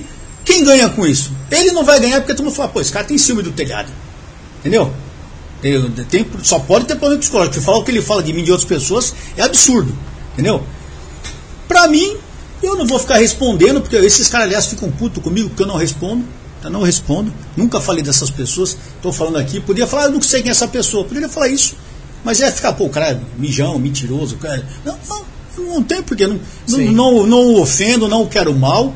Mas eles não fazem isso comigo. Então, eu sinto é outra pessoa que eu oro constantemente pela, pela alma dessa pessoa. Porque ele deve ter uma, uma angústia de alma, um desespero de alma, que é uma coisa terrível. E aliás, várias pessoas tiveram contato com ele e vieram contar coisas absurdas. Sabe? Como se eu quiser, eu não quero saber, não levo para frente e tal. Então eu peço para que Deus tenha piedade desse rapaz para que possa, para que ele possa se aprumar e ter um futuro brilhante. Mas do jeito que ele está indo, ele só vai angariar inimigos e pior prejudicado é ele mesmo. Então não, eu não convido nem para tirar foto comigo, nem para vir jantar comigo, nem tomar um café comigo. É lógico, se ele quiser um dia tomar um café comigo, sentar e conversar comigo, vai ser bem-vindo. Nós não vamos tirar foto.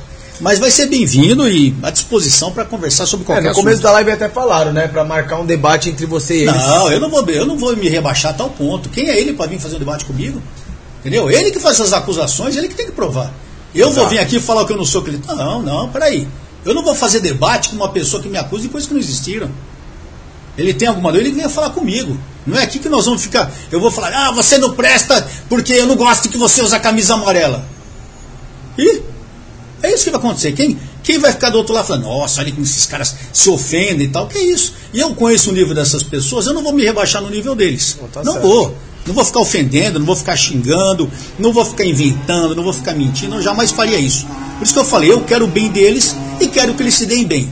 Se eles não gostam de mim, eu sinto muito por isso. Exato. Mas eu não vou mudar minha postura, nem o meu jeito de trabalhar aos 60 anos de idade, 43 anos de serviço público, a história que eu tenho, eu pergunto novamente, qual a história que esse rapaz tem?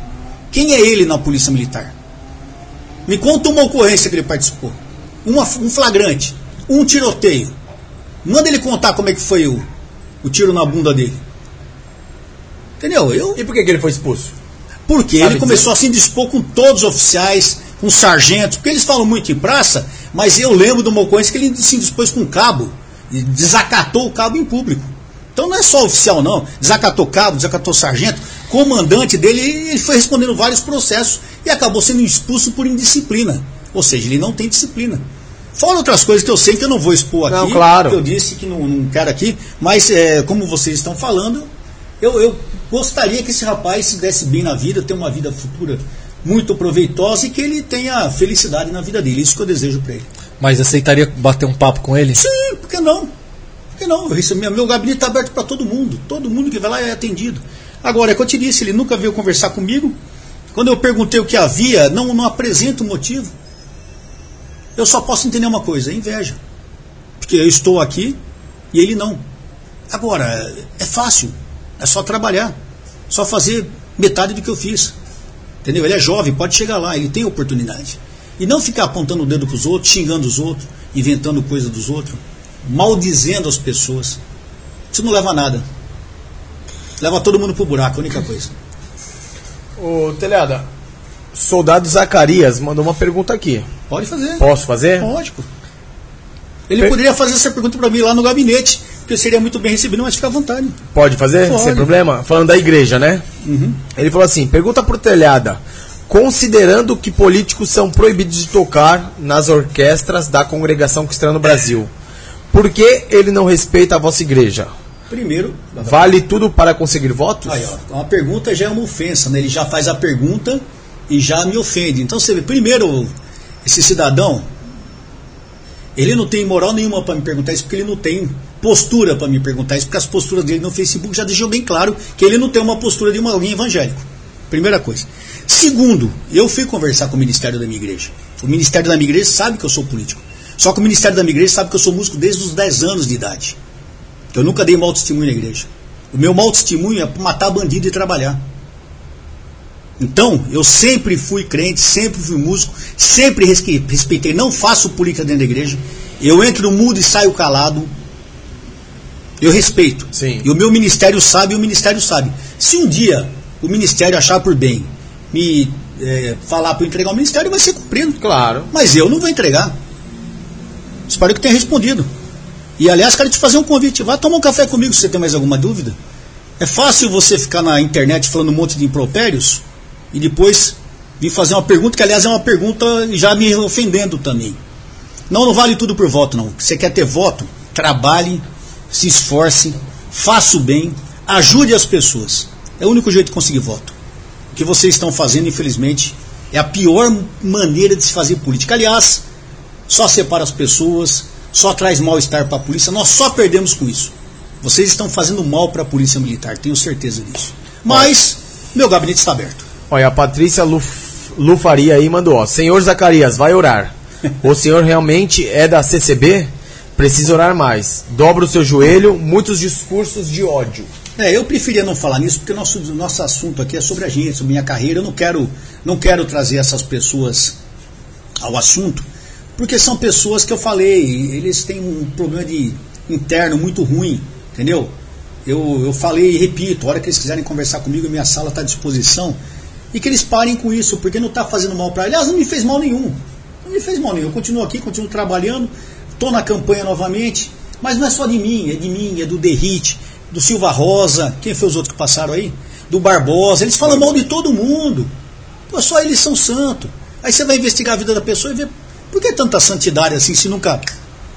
Ficou na polícia há tanto tempo, o que, que fez? Quem era na PM? Por que agora está valentão se antes, quando estava lá, nunca. Nunca nada? Sabe, cada um tem a sua história. Acho que tem que ser respeitado pela sua história. Exatamente. E eu sou, eu sou uma pessoa que respeita todo mundo sem exceção. Pena que as pessoas não façam o mesmo. O coronel, o senhor, acho que foi em 2018 ou 2019, descobriram lá que tinha uma lista do PCC uhum. com os alvos. O seu nome estava lá. É, isso vem desde que eu comandava a rota, na realidade. Né? Isso em 2018, 2017, voltou à, à tona novamente.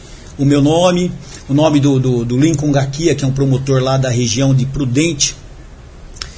Por quê? Porque a gente foi uma. Nós, na nossas, no nosso serviço a gente acabou se destacando no combate ao crime organizado. Do jeito que tem essas pessoas que estão, que são policiais ou foram policiais e não gostam de mim, e eu pergunto por quê, você imagina o crime organizado. Entendeu? Faz parte das pessoas não gostar da gente. Então eu não só sofri o atentado em 2010, como ainda sou alvo de ameaças, vira e mexe eu recebo uma ameaça. O pessoal do GAECO que acompanha, que é o, o pessoal que acompanha o crime organizado no Ministério Público, continua acompanhando e eu continuo sendo alvo dessas coisas, entendeu? Sou obrigado a andar com escolta, sou obrigado a andar armado, eu detesto isso. Detesto isso, não gosto disso. Mas é o preço que você paga. É o preço que você paga ter que ir na igreja armado. É o preço que você paga. É o preço que você paga de não poder ir numa praia. Se eu for numa praia, tem que ser numa praia afastada, escondida, onde eu tenho que estar atento o tempo todo e com uma pistola dentro da minha pochete. Alguém gosta disso? Não é legal? vida, não né? tem, irmão. Não é legal. Aí você é obrigado a ouvir isso também. Essa pessoa que devia estar do meu lado, me apoiando por ser policial, fica me, me, me falando. Julgando, ah, né? Não, fica é, é, criando factoides, dizendo absurdos, dizendo mentira. Eu não entendo. Eu não entendo que lado está essa pessoa. O que, que essa pessoa pretende? Ela está de que lado? Do bem ou do mal? Então, eh, nós somos alvo, ele paga o caro por isso. Só que eu não vou me calar, não vou baixar a cabeça com medo disso. Se tiver que acontecer um dia, como já aconteceu em 2010, graças a Deus, não, não tiveram êxito. Se tiver que acontecer um dia, a gente tem que estar preparado, né? Simples assim. Tenada, por que, que na rota não existe mulher? Todo mundo pergunta isso, bicho. Olha, o motivo básico, e ninguém acredita. Ah, mentira, o telhado tá mentindo. O motivo básico, não tem onde pôr mulher dentro da rota, porra. O quartel da rota é um quartel com 130 anos.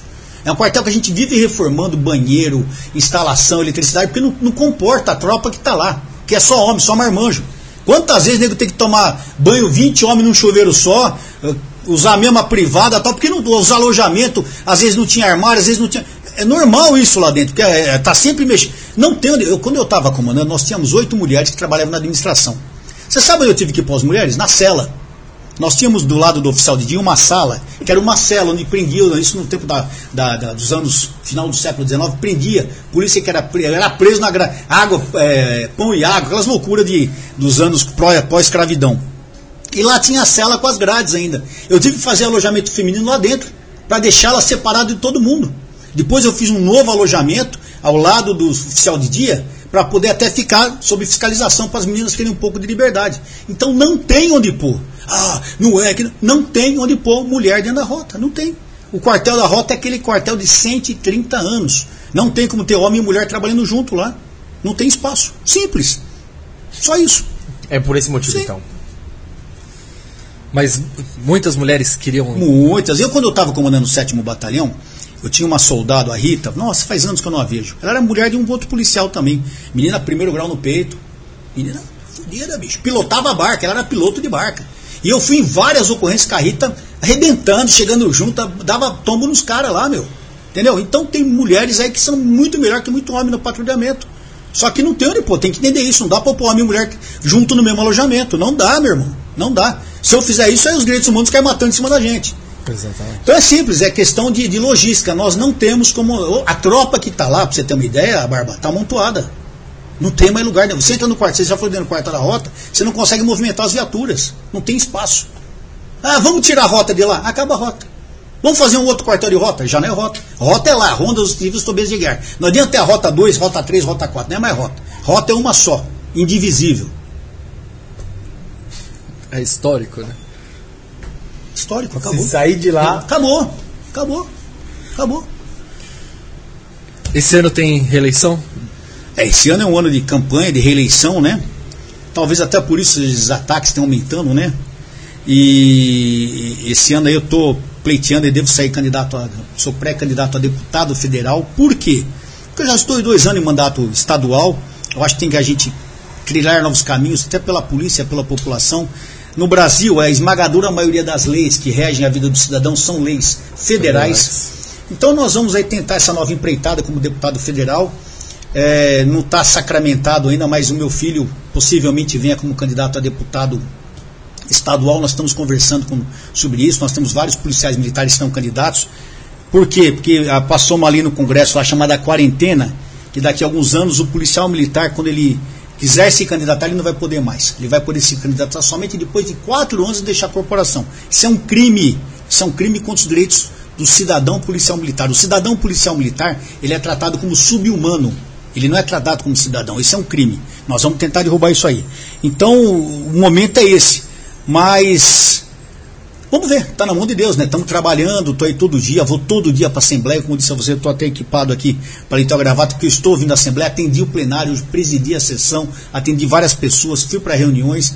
Então a gente faz a nossa parte, Barba. Eu faço a minha parte, gosto do que faço, procuro fazer bem feito, porque eu acho que os meus 214 mil colaboradores, eleitores, é o mínimo que eles merecem do respeito do meu trabalho, porque eles votaram em mim para eu trabalhar, não para ficar coçando, para eu trabalhar. E eu faço isso todo dia. Quando eu não estou na Assembleia, eu estou em alguma missão externa, mas estou trabalhando, tenho certeza disso. Então, vamos para a campanha. Quantos votos eu tenho? Um, o meu, por enquanto, concorda? Então, claro. vamos, vamos trabalhar, vamos tentar é, é, manter as pessoas conosco, conscientizar as pessoas. Uma coisa que eu peço aqui, gente, vão nas urnas, eh, votem nos seus candidatos, não votem em branco, não deixem de votar, não entrem nessa, porque o pessoal do lado de lá, eles votam, eles vão e votam, e aí depois a turma fica reclamando. Vamos eleger nossos candidatos, o importante é isso. Isso aí. É isso, né, pai? Mas alguma Faltou dúvida, alguma coisa? Barbinha? Não, tem alguma coisa que o senhor gostaria não, não sei, de falar? sei que estão com as perguntas aí tudo, não sei se vocês querem fazer mais alguma pergunta, alguma coisa, que tá quente. Essas luzes aqui matam a gente. Mata, né? Nossa. Aí tá providenciando um ar-condicionado só pra sacada aqui agora. Exato. É, mas tá bom, mas se vocês quiserem mais ó, mandaram o um superchat aqui, ó. William. Deputado, por que o alto índice de suicídio na PM? A PM sempre tem esse problema muito sério, né? Sabe o que acontece? O policial militar, a frustração do policial é muito grande por causa do salário, por causa da insatisfação do trabalho, porque ele não é reconhecido pela população. Isso angaria uma série de problemas familiares, financeiros, e o cara vai não afundando. O outro falou de religião da minha igreja aí. Infelizmente, uma esmagadora, uma parte esmagadora da polícia militar não pratica uma religião, o que é terrível. Isso vai fazendo com que a pessoa vá entrando num buraco, numa roda viva, que quando ele vê ele não consegue sair. E a proximidade do armamento é muito perigosa. Quantas profissões tem a, o estresse? Mas o policial militar, o policial civil, o policial o militar em geral, além dele ter o estresse, ele tem aquela, aquele, aquele instrumento na mão que para fazer uma loucura é uma questão de segundos. É. E infelizmente muitos colegas têm se entregado a essa loucura homens e mulheres. A gente vira e mexe, vê soldado dando um tiro na cabeça. E não é só soldado, capitão, major, coronel, nós temos visto isso. Ah, acontece, outro dia no batalhão do meu filho, um capitão deu um tiro na cabeça, pô. Sabe? No quarto Um menino que tinha tudo, tinha filha pequena, inclusive, salvo engano, se matou no, no dia do aniversário da filha dele, de 6, 7 anos. O que leva um homem a fazer isso? Não sei, eu nunca passei por isso. Toda vez que eu tive um problema de estresse, eu conversei com a minha esposa, eu ia na igreja, buscava a palavra, uhum. eu ia orar. Essas pessoas não têm esse conforto. Então é questão das pessoas também pararem e procurar se levantar. Tá com um problema financeiro, se matar não vai resolver. Tá com um problema de família, se matar não vai resolver. Procura resolver, vai trabalhar, vai estudar, vai para a igreja, procure, procurem estar com pessoas positivas. Não adianta eu estar tá com um problema sério e ficar com um cara mais, mais é, descontrolado do que eu do meu lado. Vai acabar os dois se matando. Então, o índice alto de suicídio na polícia é por causa disso. A polícia tem feito um trabalho, existe o um trabalho psicológico. Eu trabalhei nesse setor quando era capitão, mas é muito pouco ainda. É muito pouco. Ah, o policial militar ele deveria passar no psicólogo pelo menos uma vez, duas vezes, cada, cada dois meses passar pelo menos uma vez no psicólogo. Mas se você fala isso, as pessoas se ofendem. Se você encaminha um policial para o psicólogo, ele vai falar: Eu sou louco, não preciso disso, desde quando? O cara não aceita. É. Outra coisa que tem muito bebida. Você tem bar, você sabe como que é isso. Eu não bebo, eu sou totalmente abstêmio, não bebo. E não é por causa de igreja, não é porque eu não gosto. Sim. Eu não gosto de bebida. Eu, eu não gosto, não gosto de vinho, não gosto de cachaça, não gosto de cerveja. Não gosto, não gosto. Mas a bebida é um outro fator que tem, infelizmente, feito muitas pessoas cometerem essa loucura. Então, a pessoa que perguntou. William, né? William, né? William. Infelizmente William a realidade Souza. é essa, William. O estresse, a frustração e a proximidade da arma tem trazido esse resultado tão negativo para a polícia, né? E pode ter certeza que cada policial que se mata é um pedaço da gente que é arrancado. Perder um colega numa ocorrência é horrível, no tiroteio, é horrível. Mas quando você sabe que um colega deu um tiro na cabeça, você fala, meu, por que o cara não veio falar comigo? Será que eu não pude? Será que eu não sou culpado nisso também? Primeira coisa que você pensa, será que eu não tenho culpa nisso também, né? Eu tive um motorista meu na rota. O cara era pastor de uma igreja evangélica um belo domingo, eh, trabalhava um pelotão cada domingo, né? Eram dois pelotões da matutina. O dia que o meu pelotão fogou, ele estava com outro tenente. Quando era meio-dia, eu estava mandando a mamãe, tocou o telefone, ô telhada, vem pro quartel que fulano se matou. Eu falei, você tá brincando? Cheguei lá, o cara caiu de bunda pro alto, ele na cadeira, ele deu um tiro, caiu, ficou com a bunda pro alto assim. Ele já tinha sido retirado, ele era piloto de barca de rota, um piloto antigo. Ele já tinha sido retirado da rua porque ele tava, falou que não aguentava mais, estava cansado, mas já devia ser por causa disso. Deu um tiro na cabeça, ficou lá morto, sangue, aquela poça de sangue. Até hoje eu vejo o cara morto lá, um puta de um cara, pastor de igreja evangélica. Não sei o que levou aquilo, mas aí você fala, pô, será que se eu tivesse prestado mais atenção, não tinha evitado? Sabe? Talvez eu pudesse ter ajudado. Então, você fica até com peso na consciência, é, né? Sabe? Imagino. Mas então, William, é isso aí. Infelizmente é uma triste realidade da polícia. Também hoje muitos polícias pedindo baixa também, né? Isso por causa dessa porcaria é. de salário e falta de reconhecimento. Tá? Eu tem cara que até muitos entram na polícia porque acham que é um serviço como qualquer outro, então não aguenta mesmo. Mas muita gente que gosta tá baixa, porque o meu qualquer serviço hoje está pagando melhor que a polícia. Você tem filho para sustentar, você tem família para sustentar. Então entre sustentar a família e ficar na polícia, o cara prefere sustentar a família. Foi que nem eu, entre, entre ser coronel e fazer bico, eu preferi fazer bico. Eu fui coronel na reserva. Na PM não me deixaram ser coronel. Fui coronel quando eu aposentei. Foi uma opção que eu fiz. Mais alguma coisa? E é isso, não. Acho que já, já foi um assunto. Falamos bastante, bastante né? né, Barbinha? É isso. Quem quiser comprar o livro aí, o site aqui é rota, né? Aqui é rota.com.br. E tem o nosso livro também que eu falei para vocês lá da, da história da rota, né? Que são aí, 600 páginas, fartamente ilustrado esse livro é muito legal. Eu sou super falando do meu livro, não vou falar. Mas é um livro na parte histórica. A gente vai postar, interessante, gente. Postar. Quem quiser conhecer a história do batalhão, história da Polícia Militar, tem muita coisa. Falo sobre a Guerra de Canudos, falo sobre a Revolução de 32, sobre a Revolução de 24. Eu tenho certeza que quem pegar esse livro para ler, inúmeros fatos que a pessoa nunca soube sobre, sobre, sobre o estado de São Paulo, a cidade de São Paulo, a pessoa vai ficar conhecendo. É muito legal. Então, Vale a pena. Eu sou suspeito para falar, mas vale a Sim, pena. com certeza. Não, então a gente vai falar pra vocês depois. Exatamente. Certo? A gente vai postar lá no Instagram depois, quando Vamos a gente estiver ler, né? lendo. É, Depois eu faço a dedicatória para vocês. Não, legal, É legal. Então, É isso, né? é isso, É Barquinho. isso. É, Certo? Vamos finalizar então. Vamos, Agradecer vamos. o pessoal que tá na live aí também. Obrigado pelo carinho, obrigado pelas perguntas. Obrigado. E que vocês tenham um final de semana abençoado, iluminado, protegido, né? Lembrando que o nosso podcast acontece toda terça, quarta e quinta, às 19 horas, aqui no mesmo canal. Então já se inscreve, se inscreve no canal de cortes, primeiro link da descrição, depois os melhores momentos, soltaremos lá. Exatamente. Estamos no Kawaii, TikTok, Facebook, Instagram, Apple Music, Deezer, Deezer. E em geral, todas as redes sociais, né, Barzinho? Exatamente. Segue o Coronel lá Com no certeza. Instagram. rede social está à disposição também. Instagram, Facebook. Tá na descrição do vídeo aí o seu É. Instagram. Quem Canal do quiser fazer uma visita também, já disse Ah, que eu as falei, portas nossas estarão portas abertas abertas. lá. Quem vier, quem quiser tomar um café, tiver qualquer dúvida, quiser perguntar, eu, eu não tenho tempo ruim. Então Não. tá lá de portas abertas, então você quer conhecer lá o Coronel Telhado, tá feito o convite também, É né? isso. Então- Agradecer o Coronel, né? Pela presença. Eu agradeço o nosso convite, muito obrigado, viu, Obrigado, meninos? Coronel, Deus abençoe você. Quando você tirar a barba, como é que vão te chamar se um dia você tirar a barba? Como é seu nome? Leandro. Leandro. Um dia ele tirar a barba, ninguém vai saber. Ah, mas acho que ele não tira mais não, Acho que eu não consigo mais tirar. Acho que não tira. Obrigado, Leandro, Barba. Obrigado, Rafael. Obrigado você Obrigado a todos. carinho. Obrigado por terem me suportado durante esse tempo. Deus abençoe a todos. Amém. Então pedimos uma salva de palmas aí pro Coronel, vocês estão em casa, e um likezinho no vídeo, né? Que a gente merece. Então uma salva de palmas aí pra finalizar com chave de ouro.